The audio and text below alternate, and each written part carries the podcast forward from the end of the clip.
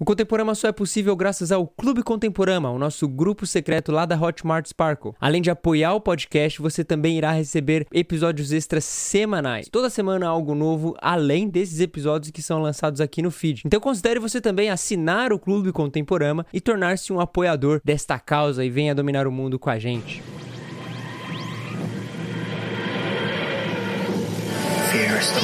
Com grandes poderes, vem grandes responsabilidades. How you doing? I am. Depois de umas férias prolongadas, os nossos meninos retornam para falar do morcegão, mas fiquem sossegados, porque não é o Morbius, são eles, Matheus o Japá, Ah, é verdade! É verdade, é verdade, é verdade. Guilherme Amarino Minha opinião impopular é que o melhor filme da trilogia é o próximo. e Gabriel Mendes. Um filme do, do Batman, uma trilogia deveria ter temas mais. E é com muito prazer que anunciamos que você está ouvindo Contemporama.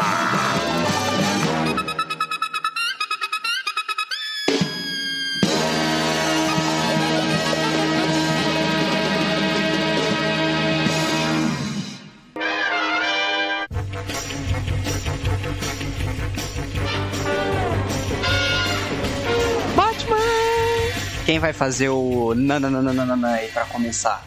Eu que Ah, não. Olha lá. Não, acha Quem o áudio fazer? aí, eu não Eu vou não. fazer. Batman! Pronto, não vou fazer o nananã. Cara, não, mas a gente tem que pensar que esse é o episódio de retorno. A gente tá retornando depois de quase dois meses parados aí. Batman Não Return. Não consigo lembrar a trilha do Danny Elfman. Deu branco. Sabe por quê? Porque to- a que todo mundo lembra é a do Nolan, a do Hans Zimmer. Não, a do Nolan é muito psicodélica do Hans Zimmer. Para, mano. É a trilha mais. Todo mundo lembra dessa trilha. Não é marcante. Tanto que o. Não é marcante. Parará, parará. Cara, a, a trilha do Batman Arkham City é muito melhor do que a da trilogia do Nolan inteira. Mas a gente tá falando Ó. de filme ou de jogo? Não, mas eu tô falando que é melhor. E, tipo, um filme do, do Batman, uma trilogia deveria ter temas Cara, não, mais. cara, vocês estão falando mal do Hans Zimmer. Mano, eu não tô acreditando. não, não tô falando mal do Hans não, Zimmer, não, cara. Vamos, vamos cagar, mano. Não, não tô uma falando mal do trilha, cara. Uma trilha do Batman deveria ter uma trilha marcante. Cara, é o Hans Zimmer que faz a trilha. Você quer mais o quê, velho? Você tá maluco? O Random que fez a do Arkham City fez uma, um, uma- um tema mais marcante. Isso pode acontecer, precisamos dar espaço aos novatos. Ah, aos... cara, não é desculpa, novato, é tão obviamente, marcante mas... que eu nem conheço, mano. Pô, mas eu tenho uma bomba pra jogar. Assim, os filmes do Christopher Nolan. E aí a parceria que ele fez com o Hans Zimmer tentam fugir muito desse rolê de filme de herói. Eles são bem realistas. Então, tipo, não vai ter uma trilha marcante de herói. Porque filme de herói que tem trilha marcante de herói. E os filmes do Nolan, eu não sei se entram tanto nessa categoria, cara. Ah, cara, vai falar É, um filme de herói. ficou, ficou bem tático, assim, né? O... É, é outra parada, assim. Ah, mas é um- não é é ruim, é um não filme significa de que é herói, ruim. mano. É um filme de herói. É, não é ruim, mas... Ah, é um filme de herói porque é o Batman. Exato, mano. Mas é aí que tá. A gente até vai entrar mais nessa discussão, assim, da, da diferença de filmes e, e- e de diferentes perspectivas. Que eu acho, aliás, ambas, e falando de, de duas aqui, eu tô falando da do Tim Burton e, e do Nolan, assim. É, são diferentes perspectivas Você não gosta do aspecto, Schumacher, né, mesmo pô? personagem. Não, não. Não, não, não, não. Ô, não, louco. não, não vamos falar de, de- Não, para, cara. Ó, a gente tem que deixar claro. Esse episódio já começou. Eu ia fazer, sei lá, e tava pensando em alguma forma diferente da gente começar, mas já começamos com o cara falando que a trilha do Nolan deveria ser mais marcante, porque escolheram algum mané pra fazer a trilha. Nunca dançou com o demônio sob a luz do luar. Que começou falando do Danny Elfman, ele já realmente falou que ele não ficou satisfeito com. Agora falando do, do Batman do Tim Burton. Ele realmente não ficou satisfeito com a, a forma como usaram a, a trilha sonora no filme. Então eu acho que a gente não lembrar tanto assim, talvez é, não tenha sido usado como o Danny Elfman tinha em mente. É óbvio, ele compõe antes de ver qualquer cena, então ele não tem como saber onde que vai ser usado cada cena. Não, Então, mas eu, eu concordo com você. Por exemplo, nesse sentido, a, a- a do Homem-Aranha é muito bem utilizada. Você consegue lembrar a trilha do Homem-Aranha porque ela tá presente no filme e ela conduz o filme em vários momentos específicos, assim, ela toca em momentos específicos. Já a do Batman, por exemplo, ela toca no começo, naquela cena de créditos iniciais ali, pra Que é caramba. clássica nananã. da Warner. É, clássica. E ela vai tocar depois, tipo, a trilha, o tema do Batman, somente lá no final, cara. Nos Então, assim, créditos. você passa. É, você passa duas horas do filme e você não ouve a trilha. Tipo, a- e assim, cara, o Danny Elfman, ele é muito bom. A gente já falou isso quando a gente falou do Homem-Aranha, mas ele tem uma assinatura dele que é de longe que você bate o ouvido assim e fala: Eu reconheço isso aqui. Eu, eu, eu, eu sinto essa vibe, eu sei mais ou menos, já, já me é familiar. E é, foi muito essa sensação assim, tipo, por algum motivo na minha mente eu tinha até esquecido que foi o Danny Elfman que fez. E quando começou a tocar, quando eu tava reassistindo o filme lá, o, primeiro, eu fiquei tipo, cara, conheço isso aqui, conheço isso aqui. Eu falei, pá, é o Danny Elfman. Mas eu acho que foi muito mal utilizada também, cara. Não- A gente já começou falando da trilha, né, cara? Sem, sem pé, sem cabeça nenhum, esse negócio aqui. Mas você pediu Se tivesse usado o Alguém falou, Batman, faz o nananana, faz não, isso. quem pediu foi o Gabriel. Faz aí, Gabriel. Não vou fazer, cara. Eu não gosto de fazer essas coisas. Mas faz o Batman. Batman! Ó, o Danny Elfman, ele usa bastante couro nas composições dele. Se, ele, se eu tivesse vivo na época, cara, eu aceitaria de bom grado, assim, fazer um Batman, se ouvindo minha voz ali na introdução do filme. E ali naquela circunstância eu faria, mas é Tá, tá.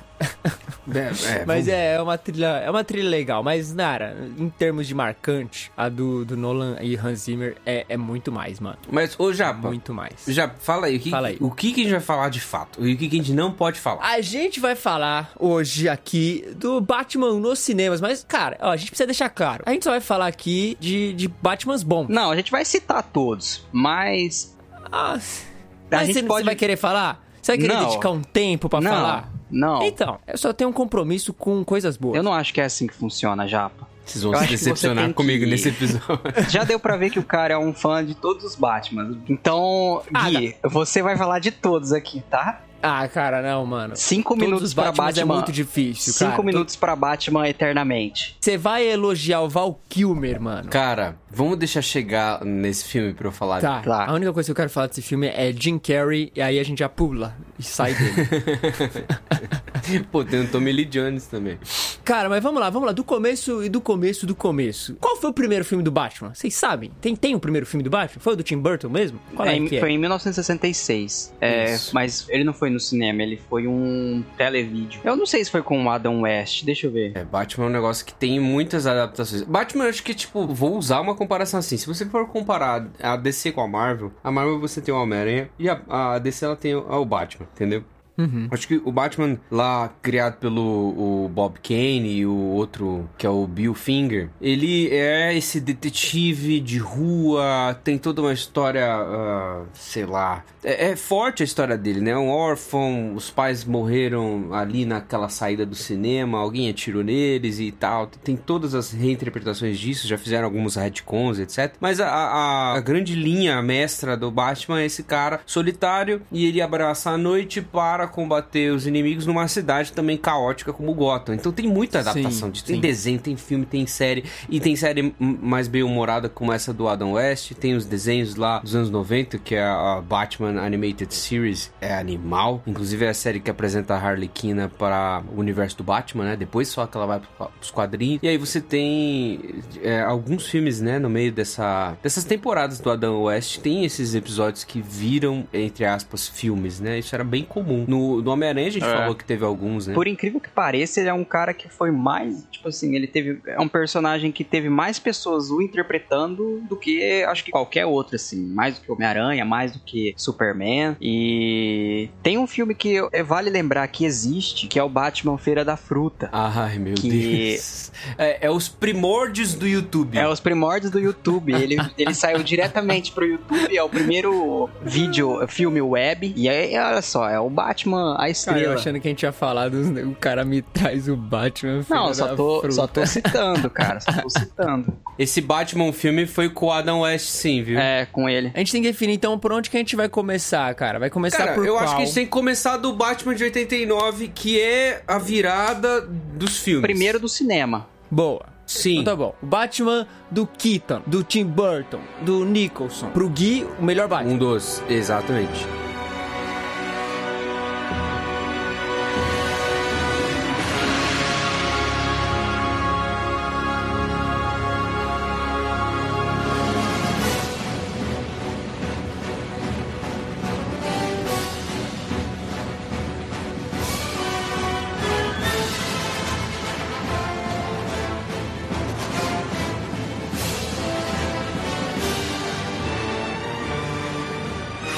Cara, é, é- é- esse filme é quase imbatível, cara. Esse filme e o Batman Retorno são muito bons. Gente, pelo amor de Deus.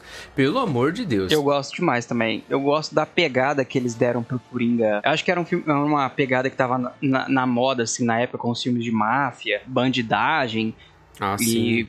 Deram esse ar de mafioso pro Coringa, né? O Coringa mafioso, gangster. Não o Coringa do... O Jared Leto tentou ser um gangster, mas Não, um é- noia. é bem- É um Coringa noia. mas o do Nicholson eu gosto demais. Ah, e não só gangster, como totalmente excêntrico, né, cara? Ah, tipo, a sim. maluquice, ela do, do, do Nicholson, ela é muito extravagante, né? Ela não é, tipo, por exemplo, igual a loucura do Heath Ledger que ele interpreta. É uma, é uma extravagância diferente. Ah, O cara simplesmente faz uma passeata carnavalesca no, no fim do filme, tá ligado? O cara é um maluco completo. E, cara, é muito, é muito da hora, assim, a, a interpretação que o Nicholson dá pro, pro. Eu tenho, assim, é um, é um negócio meu. Eu assisti o, o do Nolan primeiro, tá ligado? A trilogia do Nolan foi meu primeiro contato com os filmes do Batman, assim. E, cara, eu não sei, eu gosto, eu acho interessante o Coringa do, do Nicholson, mas, sei lá, eu, eu acho só ok. tá Você ligado? já dançou com o diabo à luz da lua? Ah lá. Ah, Ah, cara, é cara, muito boa essa é frase. melhor é muito boa frase essa que cena. existe no Não, filme tudo dos Batman, bem, Gui. cara. Só que, sa- sabe qual é o meu problema? Você quer que eu já falo dos meus problemas pra gente tirar isso do- da sala? Meu Deus do céu, fala. Fala que foi o cara que matou o pai deles, mano. É, isso eu acho Nossa, Meu. cara, isso é tão. Mas isso é a isso sua tão- visão. Eu cresci com essa informação, Não, cara. Então, exato, exa- Aí eu tenho, eu tenho o meu ponto. Eu tenho o meu ponto. Que a maioria das pessoas que defendem Batman do Tim Burton e todos os seus negocinhos é porque tem uma memória afetiva, Não cara. é, eu posso nossa, provar. É, é não sim, é, não é, Para, e eu posso provar. Eu reassisti os filmes, eu revi esses dois filmes e eu revi com a Isabela. E a Isabela virou e falou assim: esses filmes são bons, né? E com os Batmans do Nolan não foi a mesma coisa. Eu acho que a gente tem. Nós superestimamos os Batmans Não, não, do não. Nolan. Vocês Desculpa decepcioná-los. Vocês estão malucos. A minha função nesse podcast é isso. Você viu que esse é, argumento da memória afetiva você pode usar pra qualquer coisa que tenha mais de 20 anos, né?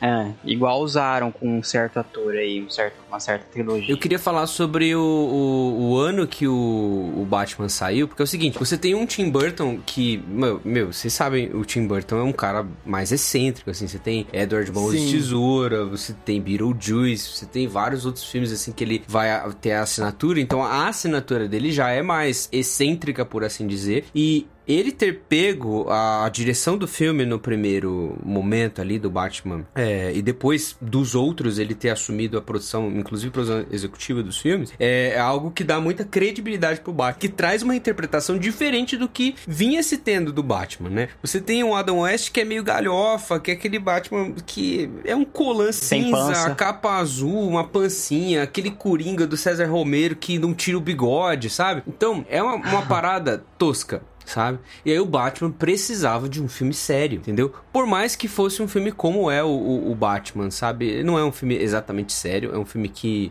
se você ver, você vai, vai, tipo, falar, nossa, mas que galhofa, tem cenas bem ridículas mesmo, mas é porque é um filme de 89, você tem ali é, alguns elementos comuns para um, um filme de ação de herói que era mais infantilizado mesmo, mas ao mesmo tempo a presença do Tim Burton dando o, a toada traz algumas coisas bem marcantes. Eu lembro de ter visto esse filme como cri- é, quando criança, né? E cara, eu tinha medo do filme, eu tinha medo do Coringa, entendeu? Esse Coringa do Jack Nicholson abrindo o sorrisão assim, cara, É, bizarro eu mesmo. tinha medo disso. E era. O rosto dele era daquele jeito, né? Mostra uma cena sem maquiagem lá. Era. É o contrário. Ó, ó, é o cara. contrário. Não, é o contrário. isso, é é ele verdade. fica branco e ele se maqueia. É. E o rosto dele, ele tem aquela a maçã meio. Sim. A maçã do rosto meio deformada mesmo. É que tem um rolê, tipo, é um rolê do roteiro lá. Tem, uma parte engraçada no roteiro que fala assim: o personagem do Coringa não é o Arthur Fleck, é Jack alguma coisa, sei lá. Não lembro o nome direitinho. Mas é- era Jack também, como, como é Jack Nicholson. E aí o cara É. assim: ah, o, o Jack ele é engenheiro, não sei o que lá, não sei o que lá, não sei o que lá, e é químico, tem habilidade de química. Só pra dar a desculpa que ele poderia ter inventado aquele, aquela bomba de fumaça lá que deixa as pessoas dando risada e tal. Então tem essas coisas meio assim. Cara, é, alguns elementos daquela série do Adam West ainda estavam continuando, assim, sabe? Porque era o que se conhecia do Batman, sabe? É um Batman bem distante. Na verdade, todos eles, até o Batman e Robin, são Batmans muito distantes dos Batmans mais recentes que a gente tem com Christopher Nolan e também os Batmans que o Ben Affleck faz, né?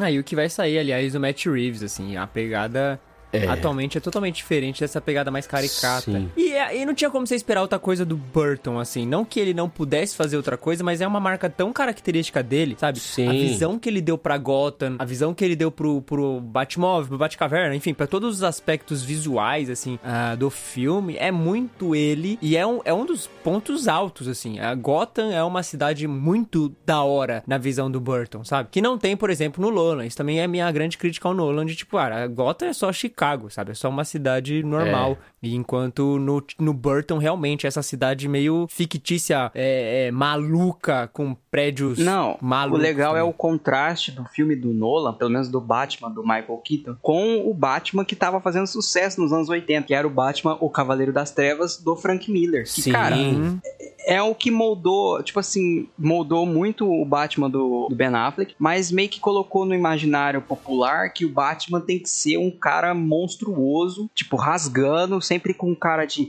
meio Wolverine, assim, por conta desse livro do Frank Miller, que é ótimo, eu gosto mais. Mas foi uma reimaginação do Frank Miller, assim, que É. é, bem distoante, né? O Batman, ele não é esse cara, ele não é o Hulk, ele não é, o É, é um, é pouco do Batman detetive, assim. Você vê o, É. o Michael Keaton, né, ele falando um pouco dos dois filmes que o Michael Keaton pa- aparece, né? Que é o Batman, esse de 89, e o Batman O Retorno, que é a sequência de 1992. Você vê ele balanceando muito bem entre as cenas do Bruce Wayne com o Batman, o Bruce Wayne como Batman lá na Batcaverna, que tem cenas muito boas. Talvez é, são os filmes que tem mais cenas dessas investigativas, assim, é, que o, Batman sai conversando com o Alfred, ah, porque isso, aquilo, isso, aquilo. São coisas rápidas de roteiro, não é aquela conversa super filosófica que tem no, nos filmes do Nolan. Depois eu vou chegar nisso e dar a minha crítica. Mas é um Batman que tá ali, cara. Você consegue entender um pouco mais de- do Batman detetive, sabe? E até, até mesmo porque a roupa também não permitia que ele, tipo, fizesse grandes manobras, né? Porque é um é ponto ele não conseguia virar, filme. cara. É o primeiro Batman de armadura. É, o emborrachado, né? Tipo, sim. É. É. Ah, cara, mas assim, vocês gostaram? Eu não, não gosto muito do Keaton fazendo Batman. Cara, não, eu mano. gosto. Eu gosto eu muito. gosto. Eu não gosto, mano. Eu acho só ok, tá ligado? Eu não acho, tipo, ah. hum, Eu acho que ele faz um, ok. um- um ótimo Bruce Wayne, cara. Tem algumas cenas nesse Batman, nesse Batman, o de 89. É, tem uma festa lá na, na mansão Wayne, ele tá fazendo tal, e aí vem uns repórteres falar com ele. Tem uma conversa. Ele é muito. Vai muito bem, assim. Ele, tem- ele dá umas tiradas, ele consegue fazer o cara rico que tá escondendo um segredo, às vezes o rico babaca. E não é aquele rico tipo Tony Stark, sabe? Ah, eu vou me chafurdar aqui nas coisas e tal, É. e, e dane-se, entendeu? Ah, mas cara, eu sinto que isso é muito mais, tipo, o roteiro do que propriamente a atuação do cara. O cara é muito normal. Tipo, não tô dizendo que ele é ruim por não, não entregar. Ele faz o que precisa ser feito. Nesse sentido, assim, eu acho que ele serve ao filme e ao texto da forma como deve ser feito. Mas é porque o texto é muito bom, nesse sentido. As falas dele são boas, o que ele foi proposto pra fazer ali é legal, sabe? Mas eu não sei, eu, eu sinto que é só, tipo, não é tão marcante pra mim, saca? Eu não, não vejo nada, tipo, ah, tão incrível. É, novamente, eu gosto do filme, é um bom filme, tem uma bela trilha, embora a gente já tenha comentado aqui nesse começo aleatório que não é talvez tão marcante quanto a gente esperava que fosse. Não sei o que, que o Gui acha disso, mas é, é, a gente não consegue lembrar. Acho que isso é um bom sinal, né? Aliás, isso é uma reclamação. Na época, muita gente reclamou também de que foi o Michael Keaton que interpretou é, o Batman. E o Burton meio que não se importou porque tinha muita, muita convicção de que seria o Keaton mesmo que ele queria, sabe? Teve muitas opções de, de escalação, cara. É, O Batman é sempre Murray assim, tava- né, cara? Que é sempre assim. Toda hora que escolhem um Batman, é, ninguém gosta. Todos Ó, é, foi assim. Olha quem. Se liga, se liga quem tava pensado ou podia ser escalado, cotado pro papel. Mel Gibson, Mel Gibson ia ser bem pegada a Frank Miller. Bill Murray, Charlie Sheen e Pierce Brosnan, cara. Tipo, e aí o cara foi lá e escolheu o, o Keaton. E a gente tem que lembrar que o Keaton, na época, ele fazia mais filminhos de comédia romântica. Sim. Esse negocinho mais de love love. Então, o Burton escolheu o Keaton pra fazer esse filme é porque ele queria trazer talvez esse aspecto mais simples, mais é, não tão heróico. Porque assim, ele não é, é tão heróico assim. Ele é Sabe só qual é, normal, Japa? cara. Tinha que ser um blockbuster, cara. Tinha que estourar esse filme. Tinha que, tinha que de um jeito ou de outro, esse filme tava competindo com vários filmes, tipo, vários filmes. Tava competindo com a sequência do Máquina Mortífera, que era do, do Mel Gibson. Tava competindo com Indiana Jones, que tinha lançado no mesmo, mesmo ano. Tipo, De Volta pro Futuro 1 é desse ano, 89. Eles Vivem, que é um filme de ficção científica, Caça-Fantasmas 2. Então, tinha muito filme pra concorrer e o Batman poderia ser só um, mais um filme e tudo mais. Agora, considerando o personagem, considerando tudo que a gente falou até aqui, tem que ser um filme blockbuster, tem que ser um filme popular, sabe? Se você se ele colocasse talvez um ator que fosse o ideal dos fãs e tudo mais, talvez a massa que precisaria conhecer o Batman não teria conhecido e eu coloco na conta do Tim Burton e toda a produção desse filme ah, e do Michael Keaton a grande popularização do Batman. A cara. Logo que se vê hoje em dia em muito merchan do Batman É, essa daí. ainda é a logo do, do Sim, usada no sim. filme do Tim Burton. Tipo, É, isso é Não, verdade. é a melhor com todo o logotipo do Batman. Cara, eu, eu gosto até do logo gordão assim, mas esse aí é o que. Você tinha camiseta que brilhava no escuro, aquele amarelo. tenho camiseta com esse logo, pô. Eu tenho. Tipo, Você até vai na hoje, cara, Renner, até é hoje logo. conta. É, esse- então, visualmente, ele definiu assim o Batman. Não, visualmente eu acho que é exatamente uma adaptação do que seria o o universo dos quadrinhos, essa maluquice, sim, num, num cinema, sabe? Eu acho muito da hora quando um, um diretor consegue fazer isso e trazer essa visão, o que já difere, no meu ver, de todos os outros diretores. Outros diretores pegam o Batman, né, esse personagem de um quadrinho, e colocam na nossa vida real, enquanto o Burton nos transporta pra esse universo do Batman. Eu acho que é meio que o caminho inverso. E, e, a- e o visual nesse sentido pega muito mais. A cena, tem uma cena bem no finalzinho que o avião, o Batman tá naquele jatinho dele, sobe, sobe, sobe, sobe, aí para em frente à lua, É. aí faz o símbolo do Batman na lua. Cara, é muito da hora. É, Cai legal de novo, é muito bonito, sabe? Então, o, o visual, tudo, eu acho que o, o Burton, ele é muito icônico nesse sentido. Ele, ele consegue fazer com que um símbolo torne-se icônico, e acho que foi o que aconteceu aqui com o Batman, sabe? O Batman ficou esse símbolo visível, realmente. Cara, a gente consegue enxergar agora esse Batman de uma forma muito marcada por causa da direção do Burton. Eu tenho meus problemas, claro, mas enfim, é, não tem como negar. E, e o melhor Coringa de todos, né? Ah, Não, não, não, não, não, não, não. Eu gosto do, eu gosto do Nicholson. Sabe, eu sei Cara, que é o melhor. Tipo, o Nicholson, o Nico, não, o Nicholson tava no ápice por causa do Iluminado. Sim. que é, inclusive, é 70. praticamente o mesmo personagem. É Sim, um doido. não, inclusive, o Bob Kane, que é o criador, ele conversou com o Burton e quando ele viu o, o Jack, o Jack Nicholson, O ele falou, cara, este tem que ser o Coringa adaptado. Isso É. lá- ele, ele viu isso nos anos 80, ele falou nos anos 80, ó, Jack Nicholson tem que ser o Coringa. Cara, e ele manda muito bem, ele manda muito bem. Eu achei muito da hora, né, vocês estavam comentando antes sobre a, a parada do, do- da bochecha dele, assim, ficar pra cima. Cara, é da hora pra caramba, é muito massa.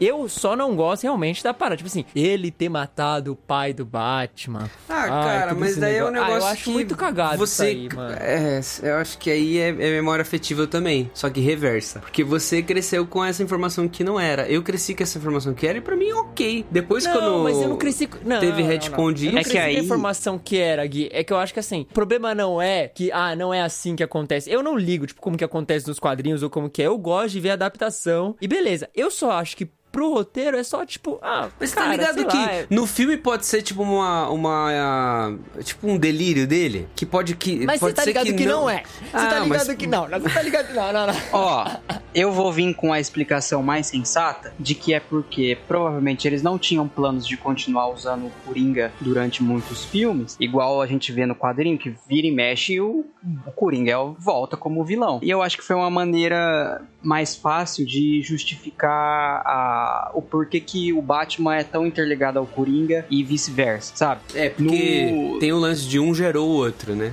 É, É, no quadrinho não precisa quadrinho. disso. É. Eles sempre estão um no pé do outro e é legal de acompanhar. Mas pra um filme só, que você não- provavelmente não planeja trazer o cara de novo, ficar repetindo o vilão e tal, é uma maneira fácil assim de falar, ó, um precisa do outro, um fez isso pro outro, um quer se É, vingar do outro. ele, ele fala isso, né? Ele fala assim, ó, você me criou. Aí daqui a pouco É. o Batman olha e fala, não, mas você é, me criou antes. E aí ele fica nessa, nessa discussão. Ok, fica essa, essa metalinguagem assim. Mas sei lá, quando vai mostrando um flashbackzinho ali no final, aí vai, aquela, o cara tá meio que escondido na sombra, assim. Aí vai e mostra, e o cara fala a mesma frase, né? Nossa, eu falo, ah, mano, tá, por que que tinha que ser, tá ligado? Podia ser qualquer outra coisa. E aí que tá, porque eu gosto, e eu gostei muito da, do Coringa do Nolan. E aí não tem como, é, foi a minha primeira referência, obviamente, ali no cinema, desse cara que, cara, ele só é maluco, tá ligado? Ele não tem um começo, ele não tem um- um- uma explicação, ele não tem uma justificativa, e não tem uma justificativa do porquê o Batman quer ir atrás dele e finalizar com ele, porque nesse parece muito que é isso. O Batman tá suave, tá tranquilo, e quando ele lembra realmente que foi o cara que matou o pai dele, aí ele vai atrás lá pra poder fazer a parada,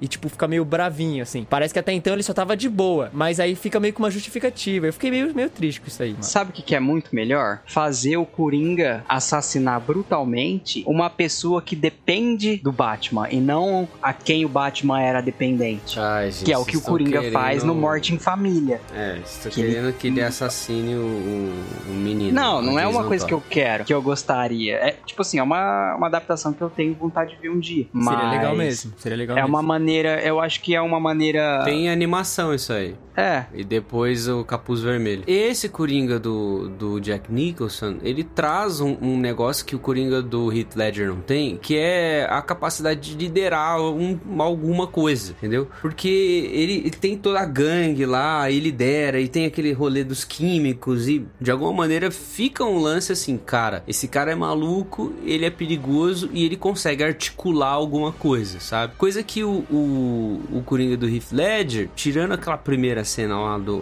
do assalto ao banco, você não vê é ele... genial. É, que é genial, inclusive. Você não vê ele liderando um time, sabe? É meio que ele agindo Não, por conta não. própria, sabe? Aliás, aliás, no, no do Nolan, quando a gente acha que ele vai trabalhar em equipe com os mafiosos, ele, Ele- faz aquela incrível cena da caneta lá, Isso. sabe? Ele tá cagando pra isso. Mas é, e tudo bem, Que ele faz o lápis desaparecer lá. É, cara, eu nunca mano, entendi cena é- como que ele fez é aquilo. Você Aquela quer? cena é Vem muito cá, boa. eu te mostro. É, que isso, Gui? Eita!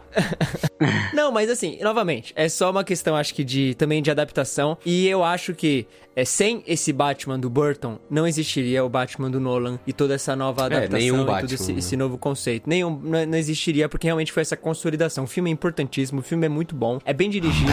Nunca dançou com o demônio sob a luz do luar. Eu tenho outro problema, ó. Lembrei agora. Cara, o romancezinho dele com a mina lá, como que é o nome dela agora? A, a, Vicky Vale, a Vicky Vale. Nossa, que é a Kim mano. Basinger. Oh, é muito, é, é muito rápido, cara. É Mas tipo tudo assim, é rápido nesses ele vai... Não, então, mas cara, A gente eu- tá eu- falando é dos tipo anos assim, 80 pros é, anos é uma 90, cena... cara. Não, tudo bem, mas é uma cena que os caras se encontram e na outra ela já tá tipo, você não responde as minhas ligações, você não me isso, você não, eu te amo, eu te É amo que desde o você primeiro não momento que eu te reviu o Batman Forever, que é muito revi, cara, brega, revi. cara. É o Puta, pior então seria- de todos. E, por- e pior, é com a Nicole Kidman, cara. Gente, Olha é aí. Eu só. Não lembrava não, é mesmo? É com a Nicole Kidman? É, com a Nicole Kidman e o Val Kilmer. Caramba. O Forever. O? Batman não que- tem que ficar preso a uma mulher. Ele é um cara da mulherada. Não, o meu problema não é o Batman ter recusado Não, ela. O meu também. problema é, é ela ter uma noite ali e, meu Deus do É, céu, e aí ele conta que ele é o. Batman, né? É muito bregão. Mas enfim, é, é épocas também, né, cara? O filme dos anos 80, né, mano? É, você precisava de um, de um interesse romântico. O, o, o- partindo pro outro Sim. filme, o, a sequência, que é de 92, que é o Batman Retorno, você tem isso no papel da Mulher Gato. Que você tem a, a Michelle Pfeiffer fazendo a Mulher Gato, e eles dão um jeito de ter um romance, assim, é, entre as duas personalidades de cada um, né? Batman e Mulher Gato. Ah, é, isso rola. E a Selina Kyle e o Bruce Wayne. Isso já rolava nos quadrinhos, não é nenhuma novidade pra ninguém. Mas eles fazem um negócio meio bregão também, sabe? Tipo, muito rápido, um negócio bem assim, de tipo cantadas e tal. Mas eu, É, eu dou um é. desconto porque anos 90 é isso mesmo. Ah, e eu acho que já tem que ser um filtro que você já vai, tipo, desligar É. nesse sentido. Tipo, eu só tô falando assim porque a gente tá aqui pra poder falar sobre esses filmes. Mas quando você tá assistindo, não chega a incomodar porque você percebe que todo o filme é assim. É brega, Isso. ele é esti te estilizado, ele é... é ca- cara, voltando só um pouco no, no filme anterior, o Batman tá num, num jato gigante blindado, o Coringa tira uma pistola com um cano de dois metros e derruba o negócio, sabe? Você tem que desligar o seu filtro pra assistir o filme, cara. Ah, Não mas é- foi legal eles mostrarem o lado palhaço mesmo. Foi, eu achei muito bom. Tipo, cara, achei o do Adam West era 100% palhaço, não era ameaçador. O do Jack Nicholson, ele é esse cara que não se leva a sério, mas ao mesmo tempo ele é completamente sinistro, né? E ele só quer um Agora- romancezinho, né? É, agora, a pegada boa mesmo, eu acho que veio depois com o Danny DeVito de Cara, Pinguim. que, que inclusive Pinguim, é. o melhor Batman. E eu gosto demais desse filme. Foi o primeiro Batman que eu vi Retorno é, é Cara, Eu, eu, assim, eu, eu, não, eu não revi nessa, nessa pra esse programa, tá ligado? Mas a Você é um impressão que eu tive da última vez é que só. Não, é só ok. Eu, eu, eu gosto. Mano, esse ruim. filme tem tudo É que o filme ok. do Batman tem que ter.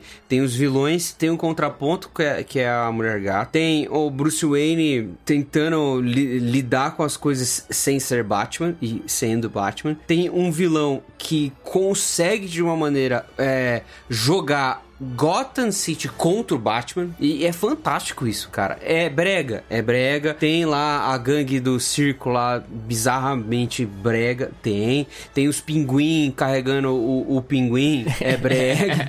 tipo. É brega pra Tem, tem os pinguim com foguetinho no final. Cara, tem. E é muita coisa bregona mesmo, assim. Só que, cara, a caracterização de Gotham City, dos vilões, as roupas. Sim. Cara, é muito bom, cara. As cenas são muito marcantes, assim. Eu acho que esse foi o filme na infância e adolescência, antes dos filmes do Nolan, que eu mais vi do Batman, assim. O, o mas qual que é a parada dos vilões desses Batmans do Burton que ele tem que ser branco? Eu tava pensando exatamente a mesma coisa.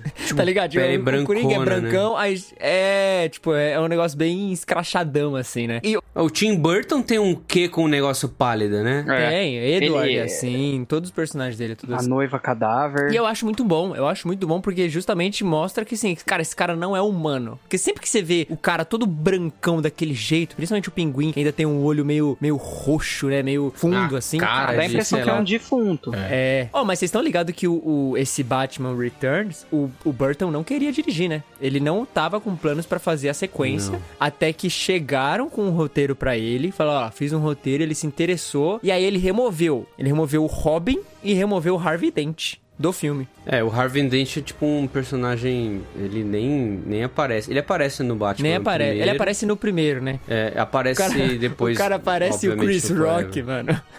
É, é.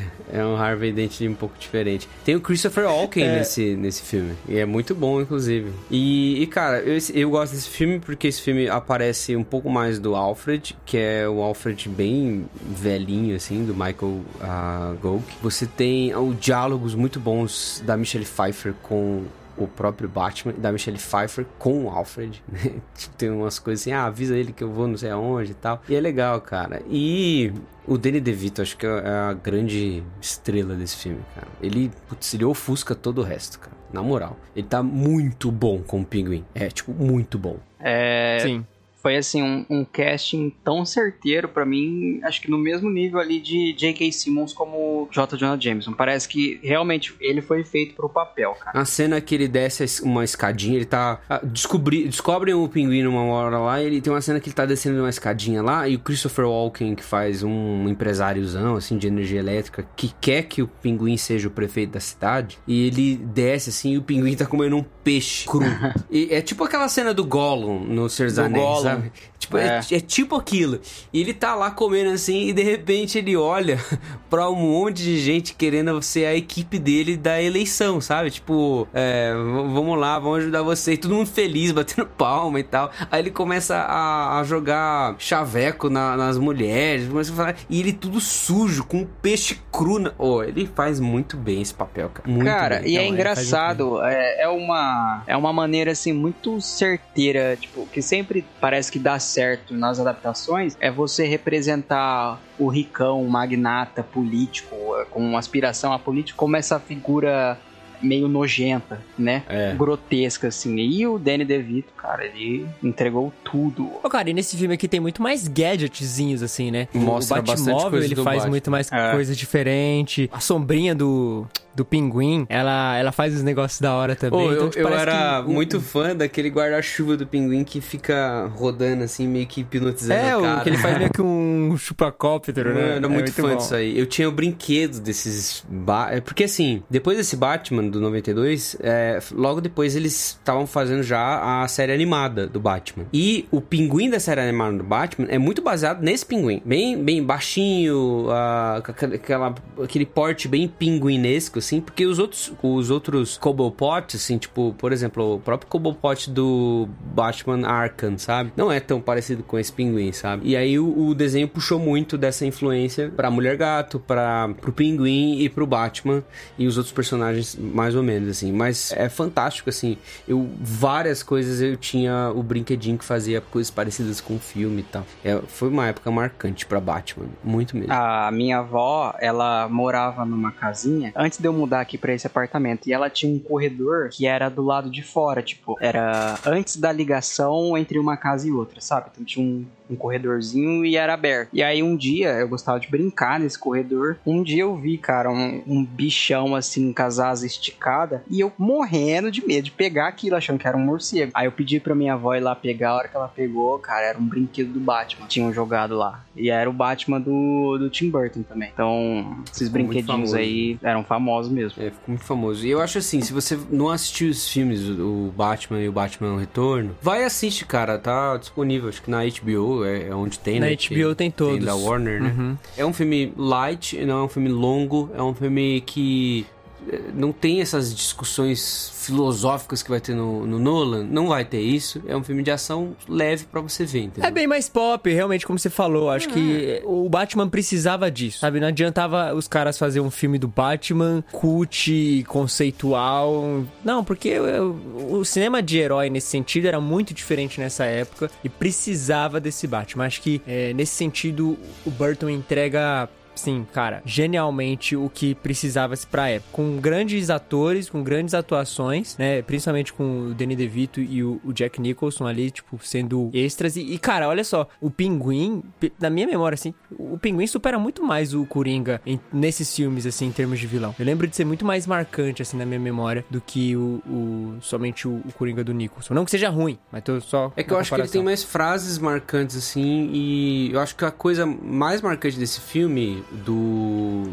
De toda a questão entre o Batman e Gotham City, é que o Batman vira um antagonista de Gotham City. O- de alguma maneira, eles precisam colocar o Batman em descrédito para colocar o Pinguim em crédito, né? O Pinguim descobre a- a- que ele é uma das... Ele é parte, herança de uma família muito antiga de Gotham, os Cobblepot e tudo mais. Tem toda essa, essa questão do Pinguim ser realmente muito rico e ele vai tentar ser prefeito. Só que se para ele tentar ser prefeito, ele tem que colocar aquele que é o antagonista dele, que é o Batman, em descrédito. Aí tem a Mulher Gato, que não sabe se ajuda o Batman, não sabe se ajuda o Pinguim. Então, essa trama em três personagens, ela é muito interessante. Acho que chama bastante atenção. Talvez mais do que só a trama daquela é, dicotomia do Batman e Coringa, que foi do primeiro, Sim. né? É tanto que a capa clássica do filme são os É, três, os né? três, os três um abaixo do parados verticalmente, que é lindíssima, aliás, vale, vale ressaltar. Que é, cara, é- são filmes fundamentais, eu acho que pro personagem, assim, no cinema. É, E cara, o Tim Burton ele recebeu a, a dura tarefa de adaptar o Batman para que seja assistível para todo mundo.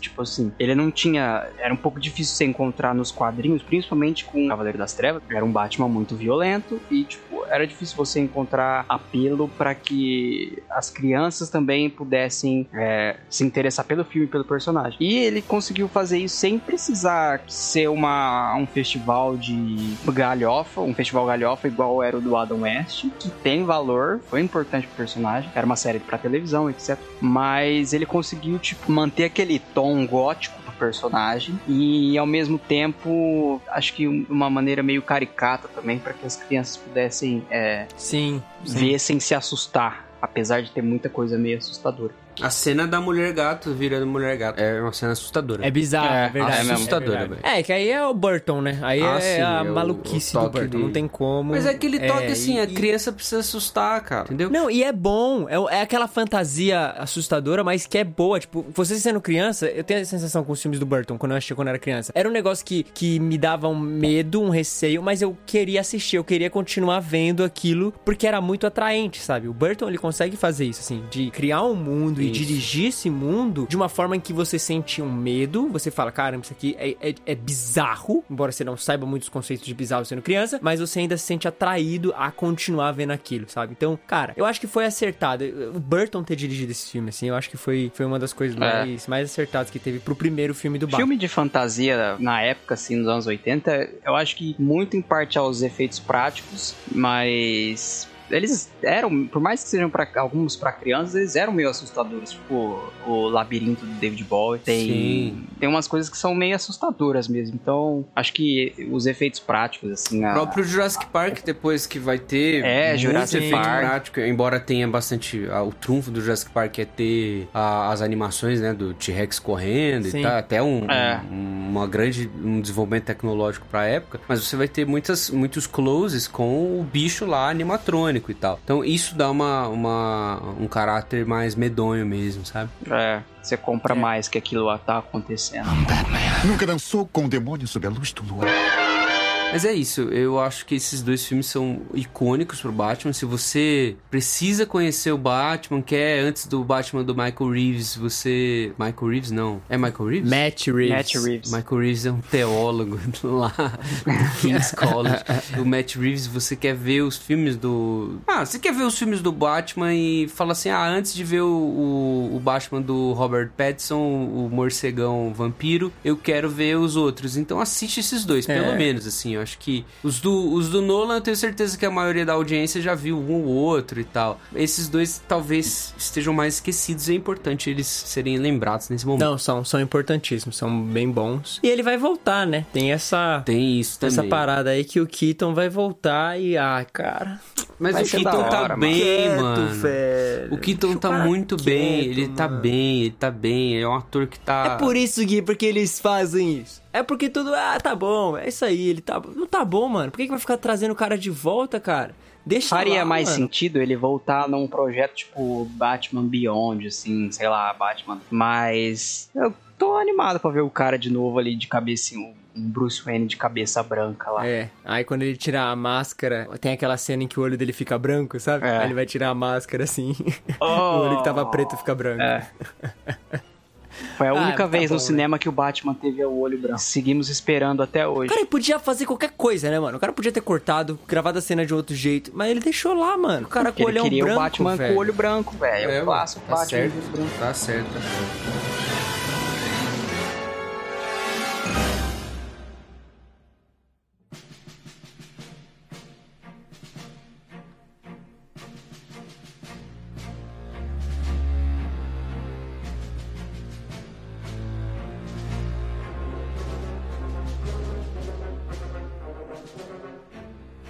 Tá, an- antes da gente falar do Nolan, vocês vão querer falar do, do Então, Schumacher? eu vou falar o seguinte: é, tem dois filmes que você precisa ver, que é o Batman e Batman Retorno. Agora, se você quer esquecer dois filmes, são esse Batman Forever e o Batman Robin, que são filmes extremamente ruins de Batman. Não, tô sendo injusto. Eles não são Não, extremamente não, você não tá.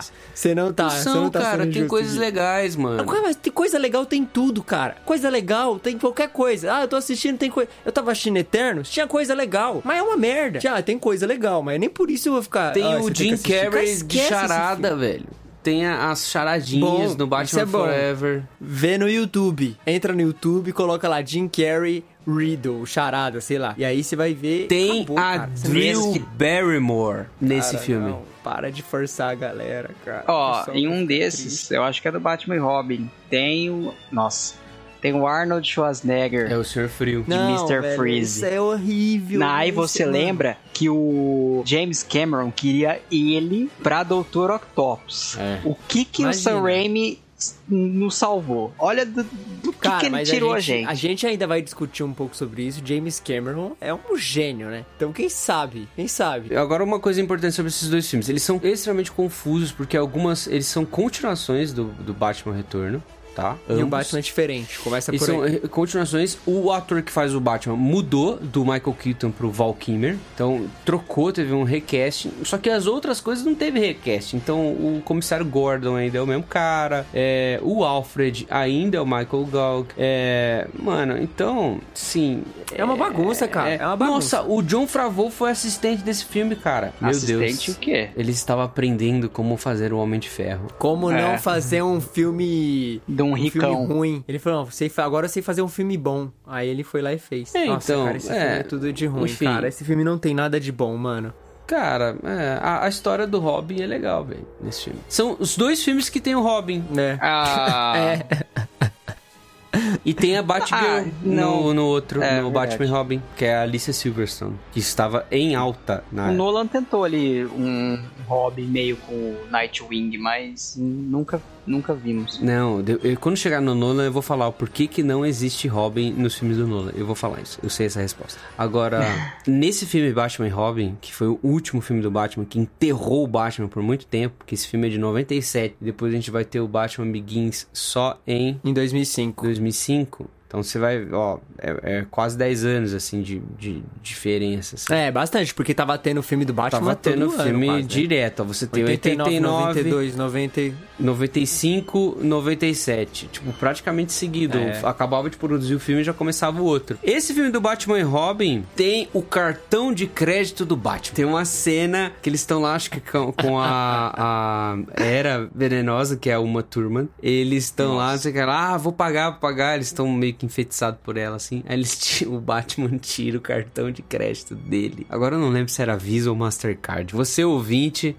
tire um print e mostra pra gente. Você vê como o filme piora? É quando a gente vai falando mais, vai surgindo atores aleatoriamente. Uma turma, George Clooney, Arnold Schwarzenegger, uma galera que vai saindo assim de um submundo. É verdade. O filme é uma...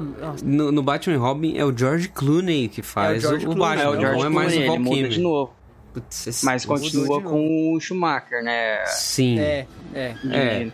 O Ai, Tim cara, Burton ainda estava na, na produção executiva das coisas, dos dois filmes, mas ele não, não fez a direção. Dos dois, eu acho que é só do Forever. Dos pô. dois. Se tiver alguém aí da identidade visual do Nubank ou do marketing, cara, fica aí a dica de uma skin, uma edição especial, o cartão de crédito do Batman. Mano, Eu trocaria no mesmo segundo. Esse filme também tem o Bane. Esse filme, a Uma Thurman faz uma parada num moleque bra- é, magrinho lá. é, e tem o Bane, sim. Ah, é verdade, o Tim Burton não tá nesse filme. E é um Bane, um visual É bem- quadrinhos mesmo, Não, né? Com aquela é. máscara. Esse Bane do filme, ele fica bem parecido com o Bane da, a- da queda do morcego, né? Que é a- onde, quando ele dá aquela joelhada nas costas do Batman. É. Ah, cara, esquece. Vamos pular esses filmes, cara. Esses filmes são muito É, bons. beleza, ok. Não tem o que falar. Tem esses Batman aí, se você quiser é, entrar em um colapso Ou, nervoso. não. Não, Se você Ah, quiser ver o mamilo do Batman, você não pode pular. Batman e Robin. Ai, cara, mas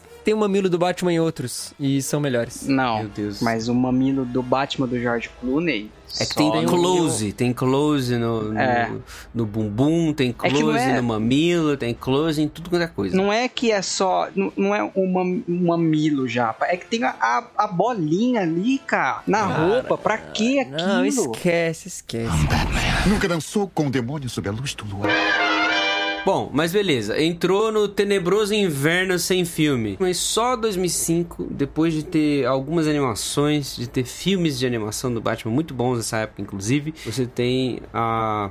Eu lembro, acho. De ter visto o trailer do Batman Begins, e aí ficou um hype tremendo. E falou assim: Cara, vai ter um filme do Batman, que legal e tal. E todo mundo achando que ia ser um Batman como esses Batman: Batman Forever ou Batman Robin. Só que fomos enganados e, para nossa alegria, fomos enganados. né? Surpreendidos. Pois é. Cara, não, assim, é, é- é- isso tem que ficar claro, né? Porque a, proposta já era essa. Vamos fazer um Batman sombrio, um Batman mais realista, entre aspas. Vamos, vamos mostrar o Batman como um personagem tridimensional, porque nesse sentido, o Batman do, do Nolan, ele tem muito mais camadas e discussões do que Sim, os Batmans sim. anteriores. Então, vamos mostrar o Batman, né, o Bruce Wayne e o Batman e toda essa, essa dualidade entre os dois aí. Aí foi essa é a proposta e deram na mão do Christopher Nolan, que até então tinha o que? Amnésia, né? É, ele não tinha muitos filmes E- assim. Esse foi, inclusive, o primeiro filme do Nolan que eu vi. É, ele tinha acabado de fazer o Amnésia em 2000 e aí ele vai e começa a produzir o Batman Begins em 2003. Já com esse tom, cara, vamos fazer um filme realista. E aí veio o Batman Begins, que, cara, eu acho que assim, óbvio,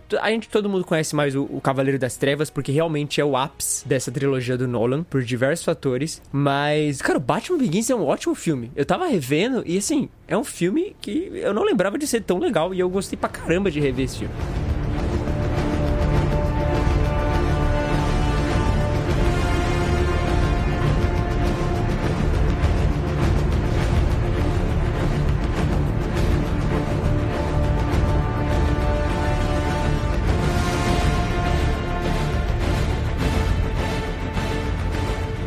Cara, o Batman Begins é um filme muito bom. E eu vou falar por quê. Tem uns pontos negativos que eu vou falar daqui a pouco. Mas assim, toda essa trilogia, eu creio que todo mundo fala super bem, todo mundo gosta tudo mais. Beleza, os três filmes. E o Batman Begins é sempre o mais esquecido, porque os outros dois eles se destacam mais, né? Mas o seguinte, a, a- o que a gente não tinha visto nos- no Batman antes era uma história contada. Você era apresentado no Batman de 89, Batman Retorno, depois no Forever no Batman Robin. Já tinha o Batman, já era conhecido, todo mundo já sabia quem ele era. É, não tinha uma explicação, assim, da origem do Batman, não tinha uma explicação da trajetória dele como pessoa. E você não sabia se ele tava numa fase de vida que ele tava pensando em vender a Wayne Enterprises, se ele tava pensando em casar e ter filhos, se ele tava pensando em é, ir pro Tibete e ficar treinando com os monges, se ele tava pensando em se vingar da League of Shadows. Você não sabia o que tava passando na cabeça do Batman. Você só sabia o que estava no filme ali naquele momento. Agora, com o Batman Begins, o Nolan ele constrói um personagem do Bruce Wayne barra Batman. Então você vê ali essas camadas que o Japa falou. Oh, é animal, cara. Fantástico. É muito bom, é muito bom. O Nolan, assim, todo mundo. não sei- é, Eu entendo que o pessoal fica reclamando do Nolan, tem várias críticas ao Nolan, beleza. Mas ele fez um ótimo trabalho de adaptar esse personagem. E aí, novamente, aquela, aquele quesito de adaptação, de pegar um personagem, uma estrutura de um personagem, mas fazer algo totalmente novo e ambientar ele num universo novo e trazer isso pro cinema de uma forma totalmente boa, coerente e, e bem estruturada, sabe? Isso foi o que aconteceu aqui. E nesse sentido, eu, cara, eu dou os parabéns. Dou os parabéns porque é uma trilogia fechadinha, é uma trilogia compacta, teve seus problemas, teve seus problemas por diversos fatores, mas, cara, é um trabalho de começo, meio e fim. E assim, se você quer ter uma boa análise e, e- e poder assistir um filme do Batman e conhecer bem o Batman, é um ótimo filme pra você ir atrás, sabe? De você conhecer esse personagem. Porque é, é muito bem contado, cara. É o pacote completo, assim. Sim. É, você não vai ter aquele visual de quadrinho. Que eu acho que num filme de quadrinho é é legal ter. Mas tem tudo, assim. Boas discussões. É um Batman que realmente é inspirador, assim. Principalmente no, no muito. último, né? Mas que sabe, é um Batman que fala um pouco mais de esperança, assim, É. apesar da, de quem ele é, da vida que ele teve, como ele age. Então eu acho que você tem o pacote completo. Uma É. história legal, bons Uma atores. boa direção. Fantástico. E, Cara, tem o Gary Oldman. O Gary Oldman manda muito Oldman bem. manda bem. O, o Michael Caine manda bem. Michael Caine é o Michael melhor Caine. Alfred que tem. Melhor, melhor Alfred, isso que eu ia falar. O cara é muito bom, cara. Mas, ó, eu ia falar um negócio que é o seguinte: o, o Batman, inevitavelmente, o personagem em si, quadrinhos e todas as adaptações, vai ser, tipo, uma pessoa lidando com a culpa que ela carrega de algo que ela não tem culpa, né? Então, o Batman, o tempo todo, ele revive esse lance do luto pela morte dos pais e ele muito sozinho e tal, e ele quer de alguma maneira resolver isso. E aí transformar é, essa culpa em vingança, por um lado, que é o, o lance ruim, e transformar esse desejo de vingança em uma luta por justiça. Então, é, o Batman é esse cara que ele se penaliza, o Bruce Wayne, né? Ele se penaliza na figura do, do Batman em um cavaleiro que vai lutar pela justiça e vai se utilizar das trevas ou do, do que há de pior de, mais medonho no mundo, para realizar a- atos heróicos e, e proteger a cidade, etc. Então é um cara que vive nessa dualidade, né?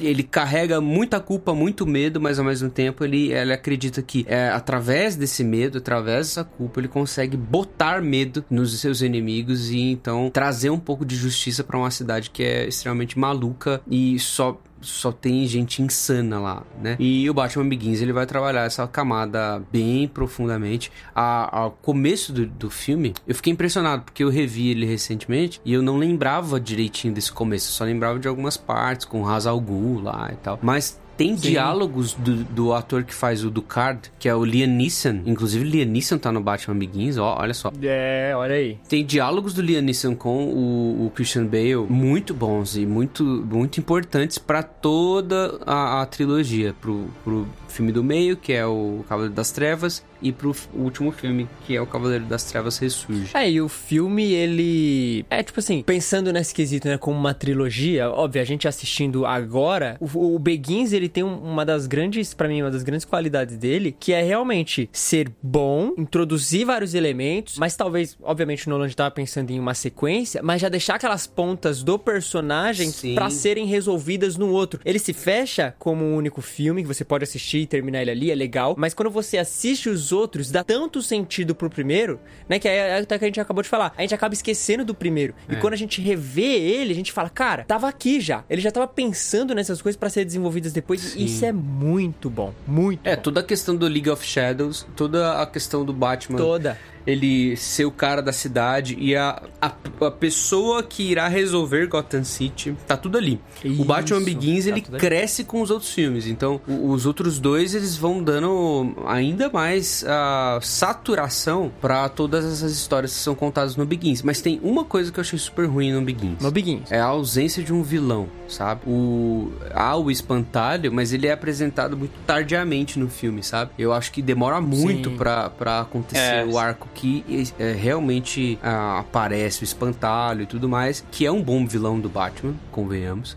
Não, não é, Sim. é um ótimo vilão do Batman. Mas eu acho que, pensando num filme solo, tá? Pensando só no, no Batman Begins, sem olhar pra isso que a gente tava falando agora. Eu sinto falta de um arco com o Killian Murphy, que é um baita ator também, né? Envolvendo o espantalho desde o começo. Meio que apresentar ele mais tardiamente gera um pouco mais de. é Isso que eu falei, eu não lembrava direito do começo do filme, mas por quê? Porque o começo do filme parece que é um, um capítulo à parte ali, sabe? Que você vai ter Só uma sentido lá no, no terceiro filme. Mas aí parece que não aconteceu o filme ainda, entendeu? É, eu acho que ele meio que quis mais se dedicar, definir o personagem, assim, o, o, o Batman, né? Ele vira termos com ele É, mesmo. tanto que no, no segundo filme o personagem é o Coringa, né? Protagonista Sim. é o Coringa. Tem mais tempo Cara. de tela, se eu não me engano. E, tipo, é muito mais desenvolvido ali. Porque o Batman já foi meio que introduzido e bem desenvolvido no começo. É óbvio, é a grande dualidade ali entre os dois, o filme inteiro e tal. Mas Coringa rouba a cena total no segundo filme. Não, então, acho e que... o cliffhanger do final do Batman Begins lá com a cartinha do, Puts. do Coringa, Aquilo eu não foi vi de- no cinema. também Mas não. Não, eu foi- imagino é que animal. aquilo deve ter sido, como eles dizem, batshit, né? Tipo, foi selvageria total. E outra, Fantástico. já tinha tido a essa altura piada mortal. É, um Já. monte de história boa com o Coringa Capuz e Morte em Vermelho, Família. e a última vez é, e a última vez que o, Ba- o Coringa tinha sido um vilão tinha sido no primeiro filme do, do, do Tim Burton, nos filmes, né? A última vez tinha sido lá em 89. Então, um filme que terminar em 2005 com uma cartinha ensanguentada do Coringa, você fala, putz, cara. Então, eu, É. ele vai voltar, esse vilão vai voltar. Nunca dançou com o demônio sob a luz do luar.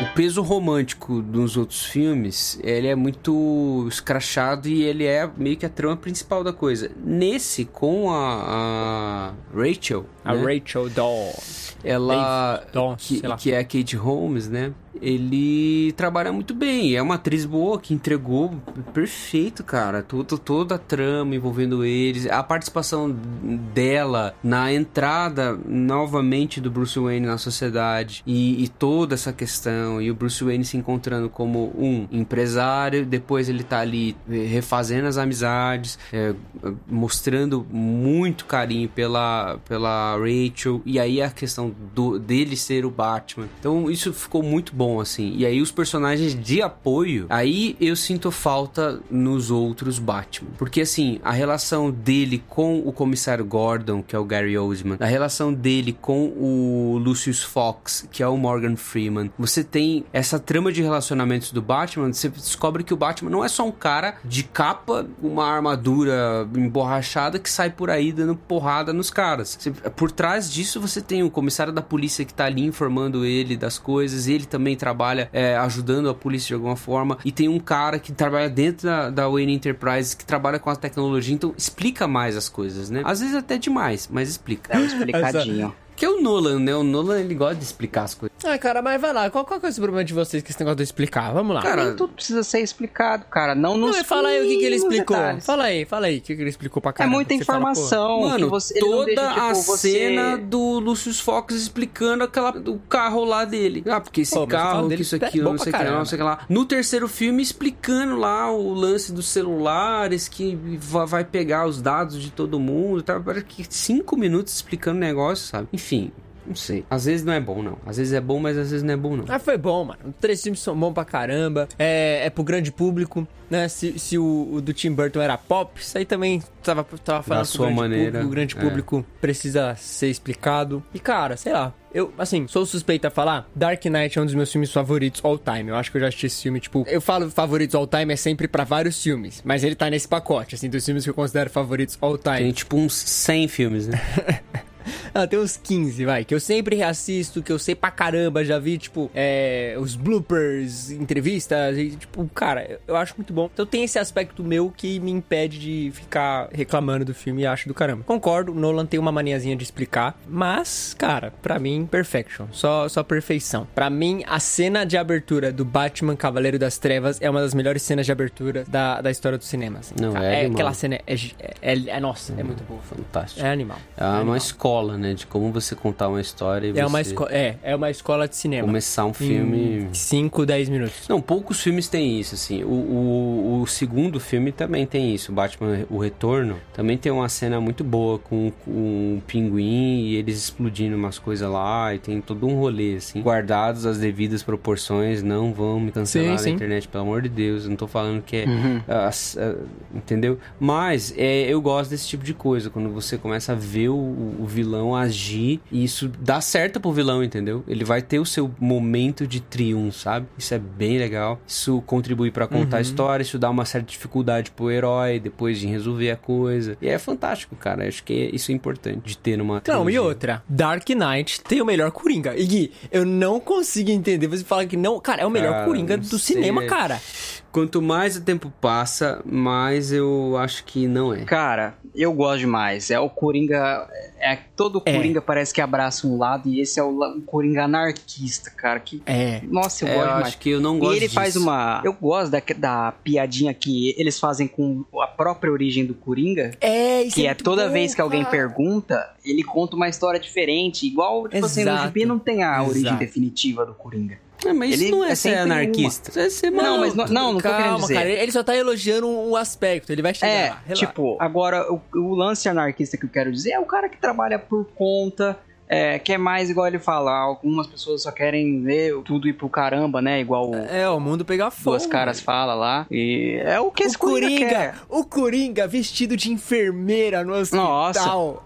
Ele disfarçado, assim, entre aspas, porque ele não tava disfarçado, tava todo mundo tava aquela nem um maquiagem pouco, dele. Nem um pouco. Cara, é muito bom. Gui, o cara tem uma pilha de dinheiro e ao invés de ficar jogando pro povo nas ruas, ele queima a merda do dinheiro. Ele fala, cara, eu não preciso dessa merda, desse dinheiro aqui. Vocês são malucos. E, mano, o Heath Ledger, ele é muito bom, cara. Ele é muito bom. mano. Tanto que, assim, eu lembro do Coringa, eu consigo lembrar dos trejeitos que o Heath Ledger trouxe pro personagem. De ficar passando a língua na boca, de ficar balançando a cabeça, assim. Cara, é muito marcante isso, cara. É Isso foi marcante, muito mas eu pra- acho ruim, velho. Ruim, ru- cara, ó, aqui a gente tem dois hereges. Um que fala que Hans Zimmer não faz uma trilha marcante. pro Não, filme. ô Japa, você você é muito emocionado, cara. outro- Ninguém falou isso. E outro que fala que o Coringa é ruim, mano.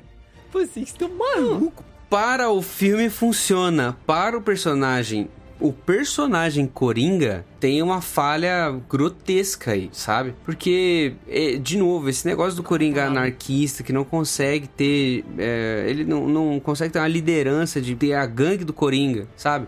Pô, vocês jogaram os jogos do, do Arkham, sabe? E, e você Ah, vê, cara. mano, é um outro. Eu acho da hora. É o Coringa que melhor define a relação dele com o Batman. Quando ele tá falando com duas caras lá, que ele fala que eu sou um cachorro. É é como um cachorro perseguindo um carro. Que a hora que o carro para, o cachorro faz o quê? Ele não saberia o que fazer. Então, tipo, essa, essa perseguição eterna entre os dois sem, sem sentido nenhum. Tipo, não é porque eu matei o pai dele. É, é, isso é verdade. Não é porque. Ah, por que, que a gente é inimiguinho e você vai vir atrás de mim? Porque se, se eu matei seu pai. Não, cara, não tem porquê, porque eu sou um maluco completo. Tanto que tem uma cena muito massa, que assim, é- é- é, eu acho nesse sentido o Nolan muito massa. A cena em que tem um embate finalmente do Coringa e do Batman de porradaria. E aí tem os cachorros e tal, e aí pega o Batman e tal. E tem aquela cena que eles estão lá no prédio, o Batman consegue prender o Coringa, ele prende o Coringa de cabeça pra baixo e o Coringa fica invertido, assim. E aí o Batman, em um determinado momento, ele até tenta virar a cabeça pra ajustar com a visão, a perspectiva do Coringa. Só que ele não consegue, porque realmente não tem como, cara. Não tem como se ajustar. O cara vê o mundo de cabeça pra baixo. O cara vê o mundo totalmente virado. Você não vai entender as motivações, né? Hoje em dia tem muito esse negócio, né? As motivações do vilão. Por que, que o vilão é vilão? E ah, ele faz isso. Por... Não, cara, ele faz isso porque ele é mal. E acabou, saca? Então, tipo, esse Coringa Pra mim, óbvio, tanto em texto quanto em atuação, foi assim, cara, pra mim existe antes e depois do Heath Ledger. Eu gosto do Jack Nicholson, não tô falando que eu não gosto, mas pra mim são duas propostas totalmente diferentes e nessa parece que o personagem tá mais lá, sabe? Não parece que é uma atuação, cara, é bizarro. São filmes que eu sempre assisto, assim. O Begins menos, foi o que eu falei. Mas o, o Dark Knight o Dark Knight Rises são filmes que eu sempre assisto. A, a entrega do Heath Ledger é inegável. Eu não vou mexer com a emoção de vocês nesse aspecto, não. Mas eu tô falando como personagem histórico maior do que esse filme. Que o Coringa é maior do que Batman Dark Knight. E como um vilão de Batman, eu tô falando como fã de Batman. Ele é um, um vilão muito bom, claro. Ele é, ele tem, ele tem esse aspecto filosófico todo dele ser o, o caos e eu o que eu quero é isso. Eu quero que a cidade queime. Eu quero, não tô ligado com isso. Aí o, o, o contraponto da formação do Duas Caras nesse filme também que é excelente também. O Harvey É Dent, bom, é o Aaron muito bom. Eckhart faz muito, é muito bom também. Os diálogos que ele tem no, no hospital do Coringa com ele. Cara, é fantástico, assim. É, é- é uma aula de construção de personagem, é uma aula de, de motivação, é uma aula de a mente criminosa e tal. Eu acho que isso a gente não precisa Roteiro, o cara conseguir aqui. trabalhar todos esses Nossa, é personagens no mesmo filme é aula de roteiro. É muito bom. Sim, é animal. Agora, eu sinto falta de um Coringa líder, sabe? É, de um Mas você cara... não, a- ó, você não acha que seria desenvolvido algo num terceiro filme desse Coringa? Porque ah, o plano era o retorno do Coringa, né? O Coringa não, não, não morre. É. Ele ia voltar. Só que infelizmente aconteceu um acidente lá e tal.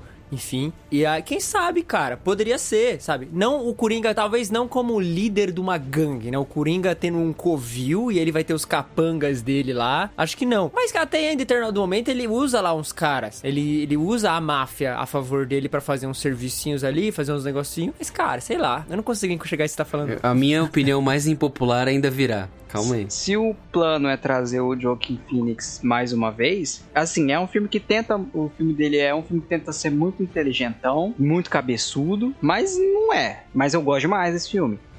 E o final, o final desse filme dá a entender que, assim, agora ele tem uma legião de fãs. Então Mas é uma legião de fãs que ele não do- quer. Esse é o problema, não é, tipo, É. esse é o meu problema com esses dois Coringas, do Heath Ledger e do Joaquin Phoenix. É um cara que, tipo, ele é só maluco, que não é o Coringa dos quadrinhos. O Coringa dos quadrinhos, ele é maluco, sim, ele é bizarramente, tipo, doido, vai não vai medir as consequências, é do caos e tudo mais, mas ele consegue liderar para os seus propósitos, ainda que sejam anarquistas, entendeu? Esse cara é um maluco que ninguém segue ele, velho. Todo mundo só. É. No Rockin' Phoenix, a galera copia o que ele fez, mas eles não estão seguindo ele. Entendeu? Ele não é um cara que inspira pessoas para o caos, ele é só um cara caótico. É, ele é um cara que abre portas para as pessoas agirem de uma maneira insana na cidade sem prestar atenção nas consequências. Mas, por exemplo, o Coringa do Ledger é o Coringa que eu consigo ver fazendo as atrocidades que ele fez com Sim. a Bárbara Gordon, por exemplo, que na Piada Mortal, que fica subentendido que ele Sim. estupra ela e que factualmente deixa ela é, paraplégica. Então, é- é, por exemplo, eu consigo ver esse, esse Coringa fazendo isso. Os outros parece que tipo tá um pouquinho fora da alçada assim em termos de de vilania. Parece, é, parece que os caras têm uma linha ali, né? Tem É. uma linha que eles não vão ultrapassar. Eu, eu também enxergo isso aí. Tipo, esse cara parece que não tem limites, tá ligado? E- Esse é o negócio. De o cara faz o que for preciso, simplesmente porque deu na telha, sabe? Então, o cara é isso aí, ele é maluco e aí ele. E eu gosto disso, dele ele enxerga no Batman realmente esse, esse outro lado. Cara, a gente é a moeda com os dois lados, a gente é- foi feito um pro outro. E aí eu acho que é muito melhor desenvolvido aqui essa parada de- dessa, dessa junção dos dois, sabe? Dessa, desse negócio meio que ser inseparável, assim, os dois meio que estão ali, saca? Eu gosto muito disso nesse O que eu não gostei, pelo menos da forma como foi feita no Tim Burton, que óbvio, como a gente já falou, propostas diferentes, entendo, beleza. Mas aqui, cara, pra mim eu sinto que esse Coringa é muito, sei lá, é muito mais palpável, esse personagem pra mim. Nunca dançou com o demônio sob a luz do luar. Cara, o final do Batman Cavaleiro das Trevas eu acho genial. Aquela frase que o Gordon fala sobre o Batman. Ah, né, é. Ele, ele é o herói que Gotham merece, mas não é o que ela precisa agora. É, sei lá, alguma parada, tipo assim, a gente vai caçar ele porque ele aguenta. Um guardião silencioso, né? Putz, cara, essa Sim. cena final é muito... É, porque Porra. é interessante essa construção desde o primeiro filme, como a gente falou. O primeiro filme ele vai Sim. crescendo. E no primeiro filme ele se propõe a ser um cara que irá pôr o terror nos gangsters, nos criminosos e tudo mais, para ajudar a polícia e aí ele galga uma certa, um certo prestígio, né? E tem lá a amizade com o Gordon. No segundo filme, a, a coisa começa a ficar tão caótica que aí o tiro, o tiro sai pela culatra, sabe? Pô, ele começa a ser mal visto. Porque, pô, onde o Batman tá, tem uma destruição, tem pessoas que querem é, ser tão caóticas quanto ele, e ele vai gerar esses vilões. O Batman gerou a- o Coringa, o Batman é culpado pelo Duas Caras. Então, é uma coisa assim que coloca a cidade contra o Batman. Isso é legal. Acontece um pouco disso no Batman Returns, mas é, é bem mais legal ver isso no Dark Knight, assim. E esse final. Quando o Batman tem que sair vazado, né? Tipo, no escuro e tal. e o É, Gordon fala: fugindo, né? Cara, é melhor você fugir, sabe? Sai daqui. É, é bem interessante isso. A construção é fantástica. Obrigado. Não precisa agradecer. Eu preciso.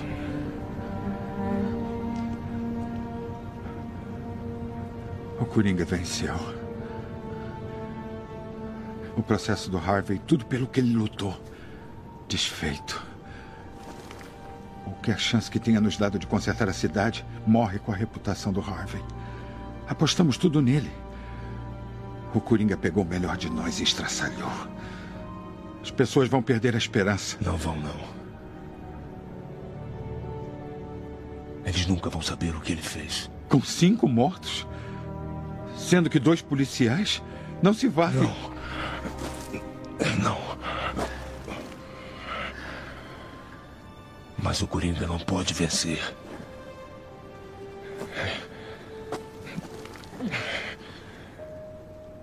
Gotham precisa de um herói de verdade.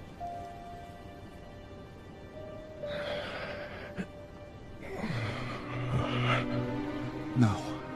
Ou você morre herói, ou vive o bastante para ver você mesmo virar vilão.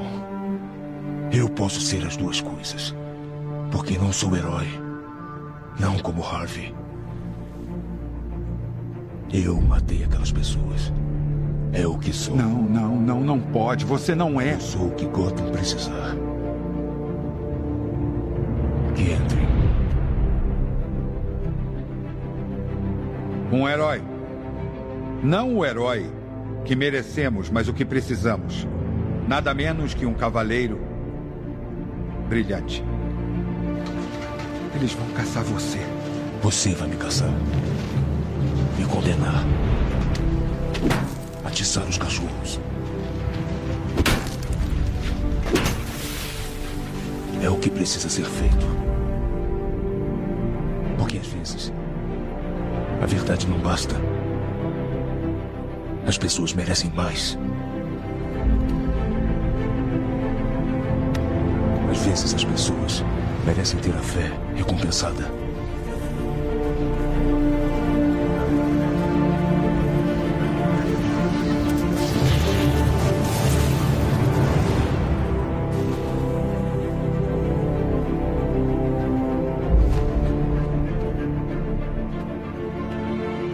Batman!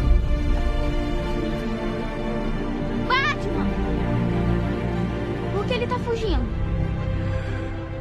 Porque temos que caçá-lo. Vamos entrar! Vão! Vão!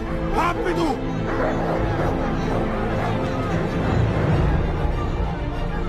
Ele não fez nada de errado. Vão! Vão! Porque ele é o herói que Gotham merece. Mas não é o de que ela precisa agora. Então vamos caçá-lo. Porque ele aguenta. Porque ele não é um herói.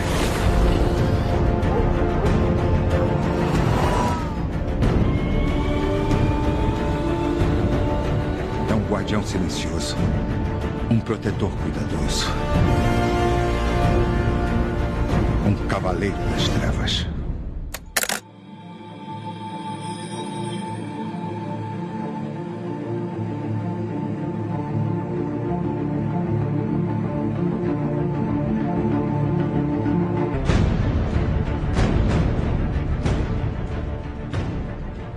Qual que é a sua, a sua outra indignação? Sua É, eu bomba? quero. Não, eu não quero indignação, eu quero a, a opinião mais impopular do opinião que essa. popular é que o melhor filme da trilogia é o próximo, Dark Knight Rises. Ah, eu gosto pra caramba também. Que é o melhor. Não, não, é o melhor. Gui, calma aí, calma aí. Você pensou que era o melhor quando você assistiu? Pensei que era o melhor. Você assistiu e falou, Eu saí do cinema falei, esse é o melhor filme do Batman que tem dessa trilogia.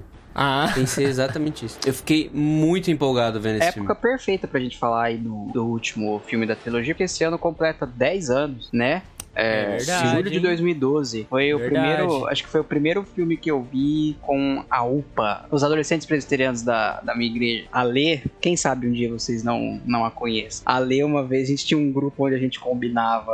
Grupo no Facebook, tá? Não era no WhatsApp, era no Facebook. Onde a gente combinava rolê e tal. Eu lembro que é, Espetacular Homem-Aranha e Batman estrearam, tipo, muito Muito próximos um próximo. do outro, assim. Então, os dois estavam, tipo, simultaneamente no cinema. É. A Lê foi lá e postou: Pessoal, podemos ver o Homem-Aranha ao invés de Batman? A minha mãe acha que é muito pesado ver Batman, tal, tal, tal. Porque tinha tido toda a polêmica com Então, a sessão foi do no, Coringa, né? no Dark Knight. Que É. entrou o cara lá e deu os tiros, né? Foi. Cara, isso foi há 10 anos, a gente foi ver junto. Eu acho que esse foi o primeiro filme do Batman que eu vi no cinema, se eu não me engano. Ah, o meu também. O meu foi o primeiro filme do Batman. Meu No primeiro filme do Batman no É, cinema. os outros eu não vi. Cara, o meu foi o Begins, mas os outros eu também não tinha idade pra ir no cinema. É, 97. cara, foi, é, esse, esse Batman é muito bom. Oh, e esse Batman tem o, o Robin também, né? Não tem? Cara, mas é, uma das tá mais coisas. pra Nightwing, assim, mas... É, que é o Joseph Gordon-Levitt, né? Mas, cara, é, sabe por que não tem o Robin? Mesmo? É, fala aí, por que, que não tem o Robin aqui? Vai. Porque quando convidaram Christian Bale para fazer o Batman, uma das exi- exigências dele foi que não tivesse o Olha Robin. aí. Esse cara já veio como um Batman antes de ser o Por que, Batman. ele pediu isso, será, hein? Ah, pensa, os O é últimos filmes que tinha do de ninguém. Batman com o Robin eram uma droga, cara. Entendeu? E, Então- assim, é, começou a surgir muita. Foi uma época que eu acho que a internet ganhou muito poder e começaram a vir algumas é, alegações meio sérias, assim, da relação Batman e Robin, né? Que Sim. é um, um adulto e uma criança. Então, É. até hoje o pessoal fala umas coisas bem asquerosas, assim, sobre a relação dos personagens. Eu acho que fez bem evitar. Aí não tem nada a ver pro momento ali. Tipo, ter um Robin. Ainda mais nesse Não, terceiro vai filme. aparecer ainda mais no terceiro filme, cara. Se fosse algo ver, introduzido um- antes, apresentado antes, seria bem melhor. Acho que só foi um detalhezinho ali de tipo, ó, os personagens existem aqui neste, neste universo aqui, mas, cara. E vai precisa- continuar o legado. É, não precisa, não precisa, até porque o terceiro filme, embora, né, te- teve todas as mudanças de roteiro, não era pro filme ser como é, não foi, enfim, o, o Nolan mesmo não queria fazer o terceiro filme, o Nolan deu uma parada depois do, do Dark Knight, ele não queria continuar, mas, enfim, decidiu fechar essa trilogia. Cara, o terceiro filme, mesmo sendo esse, entre muitas aspas, um improviso do que havia na mente do cara, é ainda um ótimo filme, né, a gente começa o filme ali com aquele Batman que desde Dark Knight sumiu, né? O, o Bruce Uhum. Wayne reclusão, meio que em depressão ali. Você vê um- um- uma faceta do Batman realmente isolada e, e triste. E aí tem todo esse desenvolvimento, cara. A luta dele, mano, a luta dele com o Bane, aquela primeira luta dele com o Bane, que o Bane destrói É. Victory Nossa, has é muito defeated da you. hora, cara. É, cara. É muito boa, cara, essa luta. Victory. Oh, e é o, como que é o nome do cara lá? É o. O. O Tom Hardy que faz o É, o Bane. Tom né? Hardy. Ele faz muito bem, cara. Ele já faz, Ele fala bem, meio estranho, né? Ele já tem, já fala meio É, assim. já tem o. Ele contribuiu No, muito. no Mad Max ele nem fala. É, pois é. Cara, eu acho a cena de introdução do, do Tom Hardy, assim, quando ele aparece lá no avião, assim, com o Ben A cena e do tal. avião, né? Cara, é uma É, cena Eu acho da hora também. é quase tão épica quanto a, a cena do Dark Knight, entendeu? Que é uma baita de uma cena e você já vê o vilão. Esse- esses dois filmes, aliás, né? Você já vê o vilão antes de você ver o herói. Então já tem uma apresentação Verdade. do grande problema do filme antes de você ver em tela o próprio, próprio herói do filme, sabe? Isso é bem legal. Outra personagem que se destaca muito, assim, que tem uma camada um pouco diferente, mais politizada e tal, é a própria Mulher Gato, né? Ela tem É, uma conversa. Anne Hathaway, né? É, Anne Nossa, Hathaway. ela tá muito boa. Uma boa atriz também. É, ela tem Uhum. uma conversa com o Bruce Wayne, assim, num baile que eles estão, assim. A conversa é muito interessante. A conversa vai pro lado dos ricos contra os pro- pobres e, e o papel que o Bruce Wayne tem na sociedade e tal. É, é uma camada interessante porque conversa com o que o Bane tá fazendo, né? Se eu reclamei lá atrás que o, o Coringa ele não conseguiria, conseguia ter um papel de liderança e tudo mais, quando vem esse terceiro filme, e é o porquê que eu gosto dele, você tem o Bane liderando uma revolução, sabe? E é o vilão que, tipo, ele é forte? É forte. Pô, ele dá um pau no Batman, sabe? Tipo, ele. Uhum. Ah, eles meio que replicam a cena da queda do morcego ali, naquele meio dos esgotos, meio aquele negócio, ele dando aquela. ah, quebrando a coluna do Batman, sabe? Tipo, isso é muito legal pra quem leu Queda do Morcego, sabe? É, embora não tenha nada a ver a história, assim, tipo, só essa cena mesmo. Mas o, o Bane liderando o negócio, a cena na. É um, um campo de futebol americano. Cara, é animal isso sabe? Você começa a ver que o cara, ele é caótico, como é caótico o Coringa, mas ele. Ele é. Planejado, assim, né? Exatamente, é planejado. Uma coisa mais cara. orquestrada. O cara consegue orquestrar uma revolução. Ele consegue pensar muito bem nas coisas, cara. Tem e, e esse personagem do Bane é bem diferente dos quadrinhos, bem diferente mesmo, assim. Mas ele tem uma hora lá que ele bota a mão no- num chefão do crime lá, que é político também e tal. Ele coloca a mão assim, e fala assim: "Você tá se sentindo no poder agora?" É, cara fica nossa. tipo, com um cagaço, sabe? É muito legal. Não, e todo o visual também do, do Bane é muito louco, né, mano? Sim. Aque- Aquela jaquetona marrom dele, putz, a máscara, mano. E aí que tá um negócio que a gente não comentou até então sobre uh, os filmes do Nolan. A produção, em muitos sentidos, é muito massa. Foi a, a primeira vez que a gente vê esse, esse visual do Batman meio militarizado, meio. Sim. Cara, uma armadura Os realmente. gadgets mudam bastante, né? Muda. Ah, o próprio Batmóvel. É, É. um tanque de guerra que vira uma moto mono... Nossa, é muito bom. Cara, eu acho muito da hora. E outra, o, o, o Nolan como diretor, ele é muito bom nos efeitos, cara. Porque a maioria do filme é efeito prático. É, não tem CGI. É mínimo o CGI que tem. Agora eu a não maioria lembro. das coisas é... Não lembro se é nesse filme do, do Rises ou é no Dark Ah, no Dark Knight. Que tem um caminhão que explode, mano. É Dark Knight. Dark e, Knight. e o caminhão, ele vira de O ponta caminhão cabeça. vira, vira de ponta cabeça. E é real, aconteceu Sim. em sete. Não, aliás, Aconteceu o de Dark Knight, verdade. o Dark a explosão do hospital, ela aconteceu, Aconteceu também de no Dark verdade Knight. também. Ah. E foi daquele jeito. Aquela né? cena dele apertando o botãozinho É, lá. que o botão Era falhou, ele realmente é tentando explodir a parada. Cara, e é mó legal que você vai ver o bloopers assim, tá os caras falando, mano, a gente só tem uma chance porque não tem como fazer isso de novo. Aí o. Nossa, e o Heath Ledger é muito bom, cara. Ele vai lá, ele aperta o botãozinho, o botão falha, aí ele olha pra trás, fica apertando várias vezes. Aí quando explode, ele toma um susto, assim, sai andando igual maluco, cara. É Genial. muito Mas bom. o Batman, ele fala uma coisa nesse filme, assim, que até entre, entre eu e meus primos, assim, é uma coisa que ficou na cabeça um tempo, que é quando o Batman fala que qualquer um pode ser um herói. Até um É. rapaz que. Até alguém que coloca um casaco nos ombros de um menino pra mostrar que o mundo ainda não acabou. É. Cara, é uma. É muito Eu bom, gosto do. Batman desse filme. É um Batman com esperança. É, agora tem, tem um plotzinho que poderia, poderia ter sido um pouco melhor feito, que é o plot da filha do Hazal Ghul, né? Da, da Talia. Que dá uma flopada no filme, assim, pro final, né? Que é, É, a... quem faz é a Marilyn Cotillard, né? Isso. É, é bem flop mesmo, mano. É isso fazer o quê? Tava ali, né? É, e o todo... Essa é a minha parada com o terceiro filme.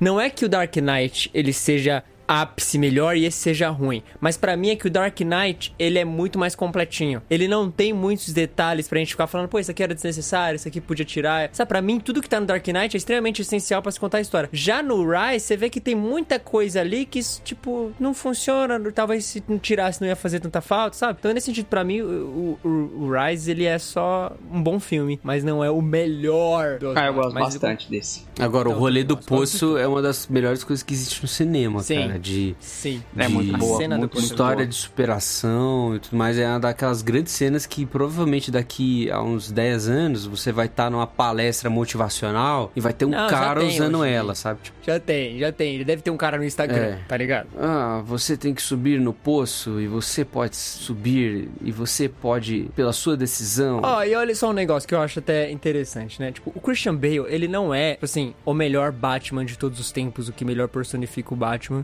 Aliás, eu acho que isso é um negócio que a gente ainda não teve nos cinemas, vamos, vamos dizer assim. De- desse Batman que seja unânime na decisão de todo mundo olhar e falar assim, cara, melhor Batman de todos os tempos, é isso aí. Mas ele não é ruim. Isso é o negócio pra mim. Ele não é ruim. Ele é um, um, um bom ator, assim. Ah, ok, sabe? O cara tá lá... detonator? É muito legal essa vozinha.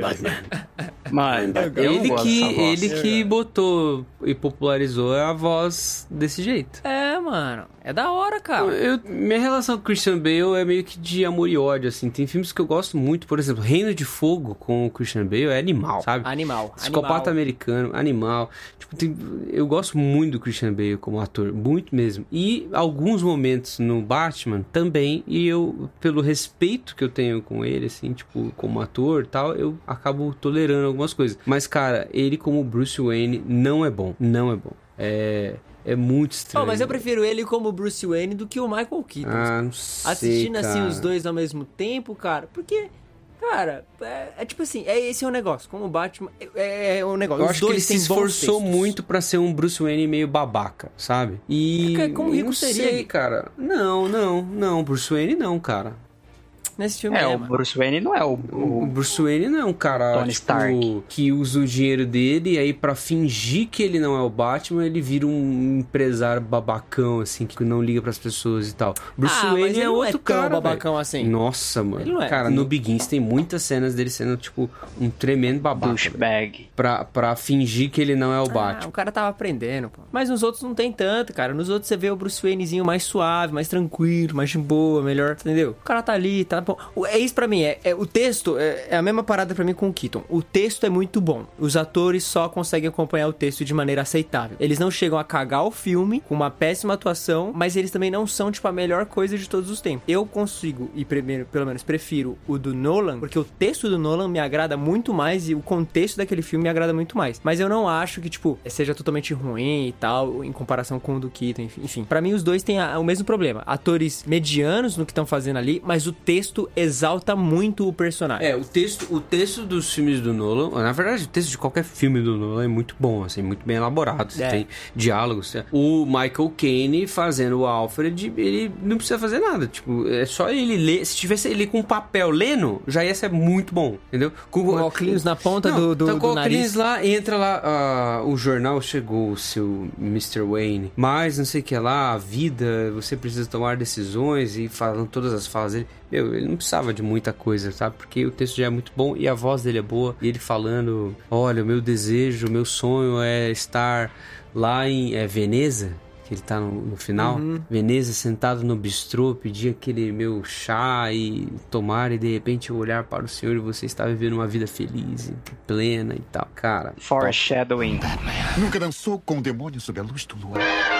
Pra mim, assim, esse foi o ápice do Batman até agora. Ainda não teve um Batman pra mim que superasse o que é a trilogia do Nolan pra mim. Porque, cara, é, depois veio aí o, o- Esqueci o nome dele. Ben Affleck. É, nossa, cara, isso. Ele é muito ruim, cara. Ele é, o aí, aí é tipo, o ator é, não, não consegue acompanhar, o texto é fraco, o contexto é fraco, tudo, tudo pra esse Batman ser alguma coisa é inexistente. Ele não vai cons... não, não tem como. Não o tem visual, o visual é lindo. Tem uns shots assim que tipo tirado, cara, tipo assim, é a página do Cavaleiro das Trevas Pera aí, que Batman na vocês estão tela falando, mano? como. Do Ben do, Affleck, do Ben mano. Affleck. Ah, pra Eu mim, assim, o Batman considero que HQ existe, do-. Eu também do- não. Eu também não. Eu nem vi o Liga da Justiça do Zack Snyder até hoje. Aí eu vi. Aquela Ah, é bosta. da hora, cara. É quatro horas meio de sono, assim, mas é melhor, muito melhor do que o do Joss Whedon, que é O Joss. Whedon eu parei no meio. Mas ó, É o, o. Gabs estava falando um negócio vantajoso para o, o Ben Affleck. E ele falou, realmente, a, o figurino do Batman do Ben Affleck é muito bom. Isso real. Muito, cara. Não, chega de Batman de armadura. Agora, tipo, de novo, voltou o Batman com a armadura aí no. Robert Mas você sabe por que voltou, né? Porque o, o Robert Pattinson é o mesmo caso do, do, do Michael Keaton, né? O cara. O cara é não tem- magrelo. Não é? Ele não tem estrutura Ai, e tal. E Pattinson. se provou que o Batman tá com essa roupa de tecido tá estigmatizado, cara. Não, e se fosse, droga. calma aí, se o Bale, Ah. se o Bale tivesse um- uma roupa de tecido, ele acompanhava, porque o cara ele tava gigante no Batman, Tava. mano. Cara, Tava eu gosto da ele roupa de tava tecido do Batman, pô. gigante, velho. O, o Bale é o melhor cara pra fazer corpos diferentes, né, mano?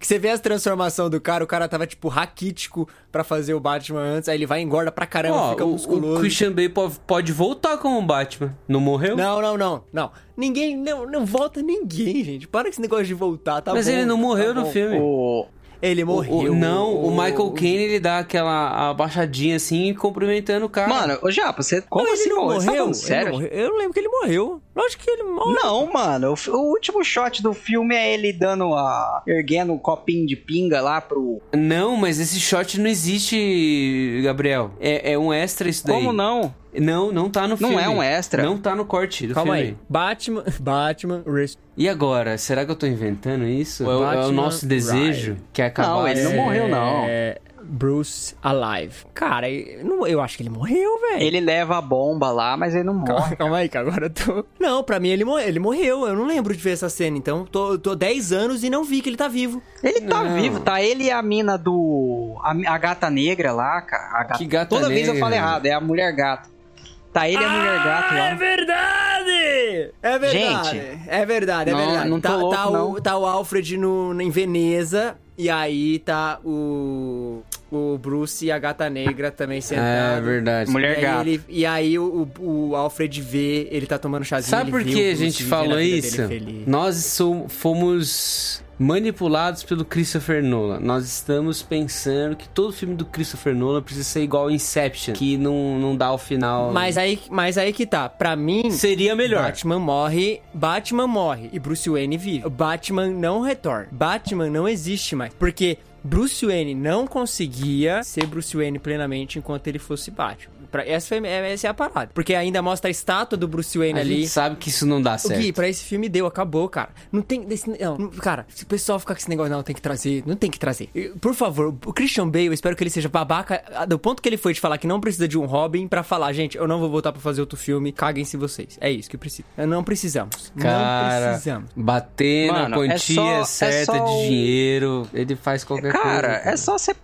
Mano, Não, o Tobey não, Maguire não, lá, não, é só você dar não. dinheiro pra ele continuar apostando no poker dele com o Leonardo DiCaprio, que ele vai voltar. É só encontrar alguma coisa que o Christian Bale goste muito de fazer, que precisa de muita grana, que ele tá de volta, velho. Mas quem que tá disposto a pagar? Mano, eles só vão pagar se o filme do Petson for uma merda e o Batman dele for um cocô. Aí eles vão falar, cara, a gente não consegue, a gente precisa, sei lá, do Nolan de novo. Não, Aí eles vão porque correr a- com o rabo entre as pernas. O filme do Batman com Robert Pattinson, eu, acho- eu tenho certeza que é a última tentativa da Warner com Batman. É a última, porque o, o Michael Keaton, ele provavelmente não vai ser, ele vai ser o Batman principal do, MC, do, do MCU, do, do universo da DC, mas o Batman atuante vai ser a Batgirl. Tipo, você não vai ficar vendo Michael Keaton fazendo pirueta pra lá e pra cá, voando com o negócio Ah, lá ainda bem, dele. porque ele não consegue fazer muita pirueta com o uniforme dele lá. É, mas eu tenho certeza que o Robert Pattinson é a última tentativa, tipo, estão confiando muito no Matt Reeves. E eu também, cara, vai ser um filmaço.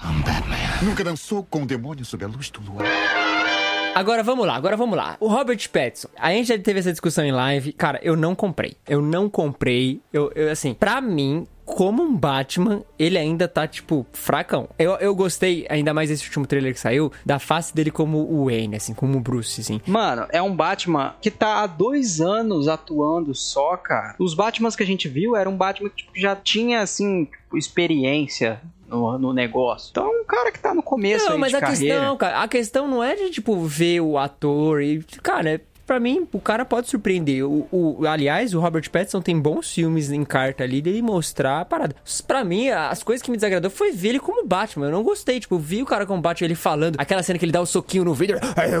Ele fica, mano, nossa, Ah, eu gostei, estranho, velho. estranhão, cara. Eu não, não compro ainda. Eu não. acho que eu a não gente vai, que vai se surpreender. Eu entendeu? espero, eu espero. É assim, eu acho que o Reeves vai fazer um ótimo trabalho. Pelo, pelo, aí, o trailer tá mostrando demais, aliás. Mas eu acho que vai ser um bom filme. E Mano, eu só não sei o que, que eu achei do Andy Serkis como Alfred, cara. eu não gostei. Eu, Ah, eu é muito acho que eu forte, bizarro, velho. É. muito forte. Eu não gostei disso, O Andy não. Serkis vai ser o Batman, cara. Ele vai ser, o- ele vai chegar uma hora que ele vai tirar o pet. Você fala, ó, você não aguenta, deixa que eu seja o Batman, porque ele é mais forte que o Batman. É que tem uma série que é do dele, né? Que. Peraí, eu abri Ai, aqui. Nossa, mano. Tem a Não, série eu que não chama gostei. Pennyworth, que é.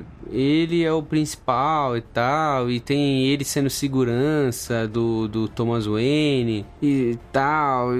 Mano, tem um pouco do, do Alfred no, no, no Gotham. Então, eu acho que eles vão emplacar esse Alfred mais parrudo, assim, que é o cara que treina Putz. o Batman, sabe? É, eu achei fracão. Eu gostava do, do Batman velhão, paz de bem com a vida, cabelo branco e só. Pô, Mas, enfim, esse.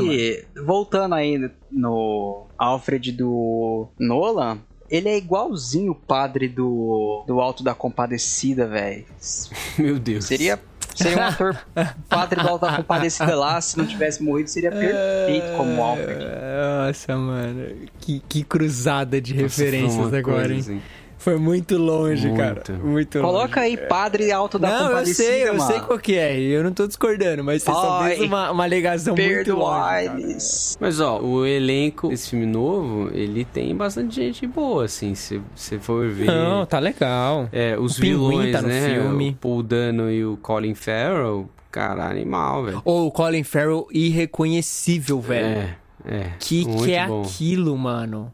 Oh, e o Paul Dano, tá eu gosto do Paul Dano, hein, mano? Gosto, gosto. Agora, Ele- um ator que eu gosto maluco. muito, que é o que vai fazer o comissário Gordon, é o Jeffrey White. O, o, o Jeffrey Wright, ele é o que faz o Bernard no Westworld e é o, a voz do Vigia. É. Ah, ele é muito bom, hein, como É, Bernard. ele eu tem uma, uma voz boa, assim, tipo, um cara que transparece, né? E ele, não sei se você percebeu, assim, toda a atuação dele, ele sempre tá com óculos, assim, pra baixo, assim. É sempre Pra baixo, assim. é, na pontinha do, do É, do nariz. o óculos com a ponta no, na- no nariz, é. É. É, cara, não sei. Então, aí que tá o negócio. Porque assim, essa é a minha impressão, tá? E pode ser só uma questão é, emocional mesmo. Mas no Dark Knight a gente tem tantos personagens que foi consolidado muito bem como os personagens do Batman, sabe? Tipo, é, o próprio é, Comissário Gordon, o próprio Alfred. Enfim, o Harvey Dent também, sabe? Essa galera já foi tão bem estruturada assim que eu não consigo ver, e aí é um problema meu, outros atores fazendo, saca?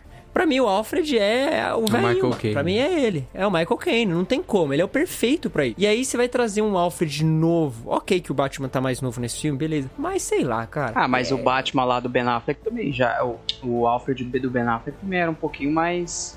Mas a mais gente já jovem, falou, assim. Gabs, a gente não considera o Ben Affleck. Ah, é bobeira de vocês isso aí. Bobeira o cara, nada, cara. ganhou um filme com o título, com o nome dele, tem que considerar, cara. Aquela Não. obra Batman vs Superman.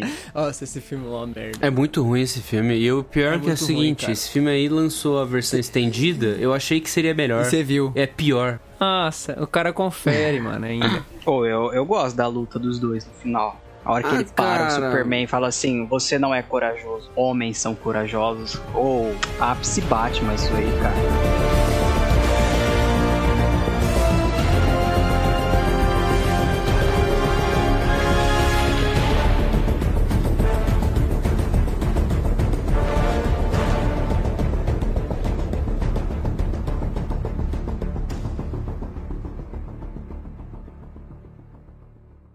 É isso, chegamos ao fim de mais um episódio do Contemporama. Se você gostou, considere assinar o podcast e avaliar aí no seu agregador favorito, porque isso nos ajuda muito a subirmos nos rankings de podcast. E atendendo a pedidos, agora você pode participar do Contemporama através dos e-mails. Olha aí, mande um e-mail para contato@contemporama.com.br que nós estaremos lendo nos próximos episódios. Outras informações para contatos como as nossas redes sociais e coisas mais está na descrição desse episódio. O Contemporama é um podcast semanal e por isso nós nos vemos na semana que vem. Um até breve.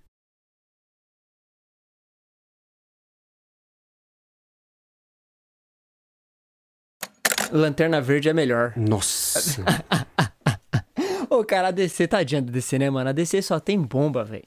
É, é tristeza, mano. É só bomba Não, atrás de bomba. Só bomba não, porque teve Esquadrão Suicida esse último Não, ano aí. Mas aí você concorda Mas que é se a quando a gente cita esses deles, filmes é exceção? Você concorda? Não, é Tipo assim, a sem gente fala, dúvida, pô, é tem exceção. o Esquadrão Suicida. Putz, é exceção. É Joker, exceção. exceção. Mas aí, entendeu? Então, tipo, cara, você fala DC, você já vem com aquele sinônimo de qualidade meio fraco. E fora as vezes. Mas é meio fraco Isso é- porque isso é foi, triste. foi rendendo ao- ao- aos caras, assim. Acho que começou a ficar fraco É. no, no Forever, sabe? Tipo, ah, o Schumacher veio com umas ideias de mostrar mamilo, de fazer uns negócios galhofa, é, botar o cartão do Batman e tal. E, mano, enfim, o Tim Burton começou Mano. a fazer um negócio. O, o Schumacher deu ruim, aí você vem o, o Christopher Nolan e fez voltar a coisa. Só que o problema é que a Warner, sei lá, cara. O Man of Steel é bom. Eu gosto. e- Mas Agora- só, cara, não tem outros filmes bons. O problema, eu acho que também foi o Zack Snyder tentar enfiar a goela abaixo que os personagens são. Assim, na DC meio que são considerados mesmo, assim, em comparação com a Marvel. Os heróis são meio que deuses mesmo, né? Você não tem, tipo. Eu acho que daí isso ele foi negócio. influenciado pelo aquele. Os 952, cara. É, então. Sabe? Que é, E aí que é o, isso o daí, Zack sabe? Snyder, ele com certeza tinha uma visão que a Warner Bros detestava e eles tipo, meio que aturaram o cara enquanto deu. Aconteceu uma fatalidade na família dele durante a produção da, do Liga da Justiça, que a filha dele se suicida. E aí, tipo, de maneira bem, meio que, acho que covarde, assim, a, a Warner se livra dele, põe outro cara pra reescrever e refilmar muitas cenas do filme. Virou, tipo, o que já era um, um caos, ficou pior ainda. Ah, cara, Cara, o problema da Warner não é que tem visão, é que, tipo, não é que um tem visão de um. É que ninguém tem visão de nada, mano. Ninguém É, faz é ideia do isso. que eles querem fazer, O velho. problema da Eles Warner é que eles e- botam os caras fazer roteiro que nunca leu o quadrinho. Esse é o problema. É, bota é. o cara que não Precisa conhece, um- bota o cara que um não Favreau. gosta. Eles não têm John Favreau. Eles não têm um Precisa John de um cara que seja tarado por Batman desde criança, que chegou agora e ele sonhou a vida inteira fazer um filme do Batman. Precisa de um cara assim. Ah, cara, mas teve a Chloe Zhao que sonhava em fazer um filme da Marvel e não fez. Uma um coisa é filme bom. sonhar fazer um filme da Marvel, outra coisa é sonhar fazer um filme do Eternos. É, ela pegou um trabalho meio complicado mesmo. Ela pegasse. É, tadinha, mano. Foi Tadinha. difícil. Não, o filme, assim, no, no, no sentido cinematográfico, o filme é ótimo, mas, puta, filme ruimzaço. É, mas ó, Enfim, galera. se você quer ver Batman, é o seguinte, a, a- a minha recomendação é o seguinte, veja os do Nolan, provavelmente a geração mais atual já viu alguma vez um desses três, mas veja na sequência, Begins, Dark Knight, Dark Knight Rises, mas não deixe de ver, é, para o seu entretenimento, os dois primeiros, que é o Batman de 89 Veja. e o Retorno, sabe? Tipo, são filmes legais de ver, vale a pena. E se você tiver muito corajoso, mas muito corajoso Não, mesmo, não, não, não. Vejam Não o Forever. Eu vi o Forever Não, hoje, não, não, inclusive. não, não. E, e Agora- veja o Batman e Robin. Se você quer ver o máximo que o personagem pode chegar numa obra, tipo assim, é, putz, eu quero a obra definitiva do Batman. Aí você abre o YouTube, você escreve lá Batman, Feira da Fruta, Meu Deus! e tá pronto o sorvetinho. Para, cara! Você não cansa, mano. Ah, é um não canso. ciclo. Se é um Falei- ciclo, ele volta, ele volta. É, eu tô, tô Você tá assim, maluco, você tá maluco. pra não dar spoilers, eu não, não dei Você tantos tá detalhes. maluco, Mas, ó, você tá maluco. É, eu acho que, tipo, tipo, beleza, ok, não é sobre cinema e tudo mais, mas quem gosta de Batman e gosta de filme e quer ter boas experiências com o Batman numa tela, é, no seu streaming favorito mais, Uma tela quadrada. é, tipo, ao invés de ser no, quadrinhos, você tem as animações, tem bons filmes de animação. Aliás, a DC tem ótimos filmes e o Batman tem vários filmes de animação muito bons. Você tem esse Morte em Família e o, o Batman contra o Capuz Vermelho. Você tem Batman a Longo Dia das Bruxas. Você tem Batman Ano 1, muito bom. Você tem Batman o Cavaleiro das Trevas, que é o que a gente comentou aqui do Franklin Miller, uma adaptação muito fiel aos quadrinhos do, do Franklin Miller. Tem parte 1, parte 2. Tem Batman contra o Super-Homem direito, entendeu? Tem vários, vários, várias animações boas de É, Batman. a galera da animação, é, eles Manda bem são fãs, velho. tá ligado? Eles são fãs, eles gostam da obra e eles fazem jus à obra, eles são muito bons. Então, material vocês têm aí até pocar e vamos aquecendo aí pro filme que vai sair, cara. Talvez é um dos grandes filmes aí do ano, esse filme do Batman, e eu espero que seja realmente, sim, cara. Eu Pena que vai que... competir com Morbius, né? Então pode ser que não, não vá tão bem. Mas. São dois morcegos. Veremos quem voará. É. Ai, cara, é isso, mano. Tem que fechar com isso. Ou tem hora que parece uma piada, né? Vai sair o filme do Morbius. Ah, é uma piada, cara. É uma piada muito sem graça da Sony. A Sony é a Warner do lado de cá. Mas eu acho que a Não, maior a piada Sony é o é a Jared Warner. Leto ser o Morbius. É, exato. Mas ó, a, Sony não é piada, cara. Não gosto dele. A Sony é meio piadinha, mano. Um estúdio que te deu Into the Spider-Verse, No Way Home e Homem-Aranha 2 não é piada. E, É, e me deu Homem-Aranha 3, que é uma e merda. Ghostbusters. Oh, e a Sony, legal. a Sony me deu Amazing também, cara. Eu adoro. Te deu Andrew Garfield. E depois Me deu Emma demitiu Stone. o Andrew Garfield. Me deu Emma Stone e me tirou Emma Stone. Essa é a Sony. É. Como gostar Mas ela vai Enfim, contratar galera, o Andrew Garfield de novo. Eu vou parar de gravar aqui, tá? Eu também. Beijo aí aos góticos. Muito Evanescence pra vocês. Incrível que nunca tocou Evanescence, né, no, no Batman.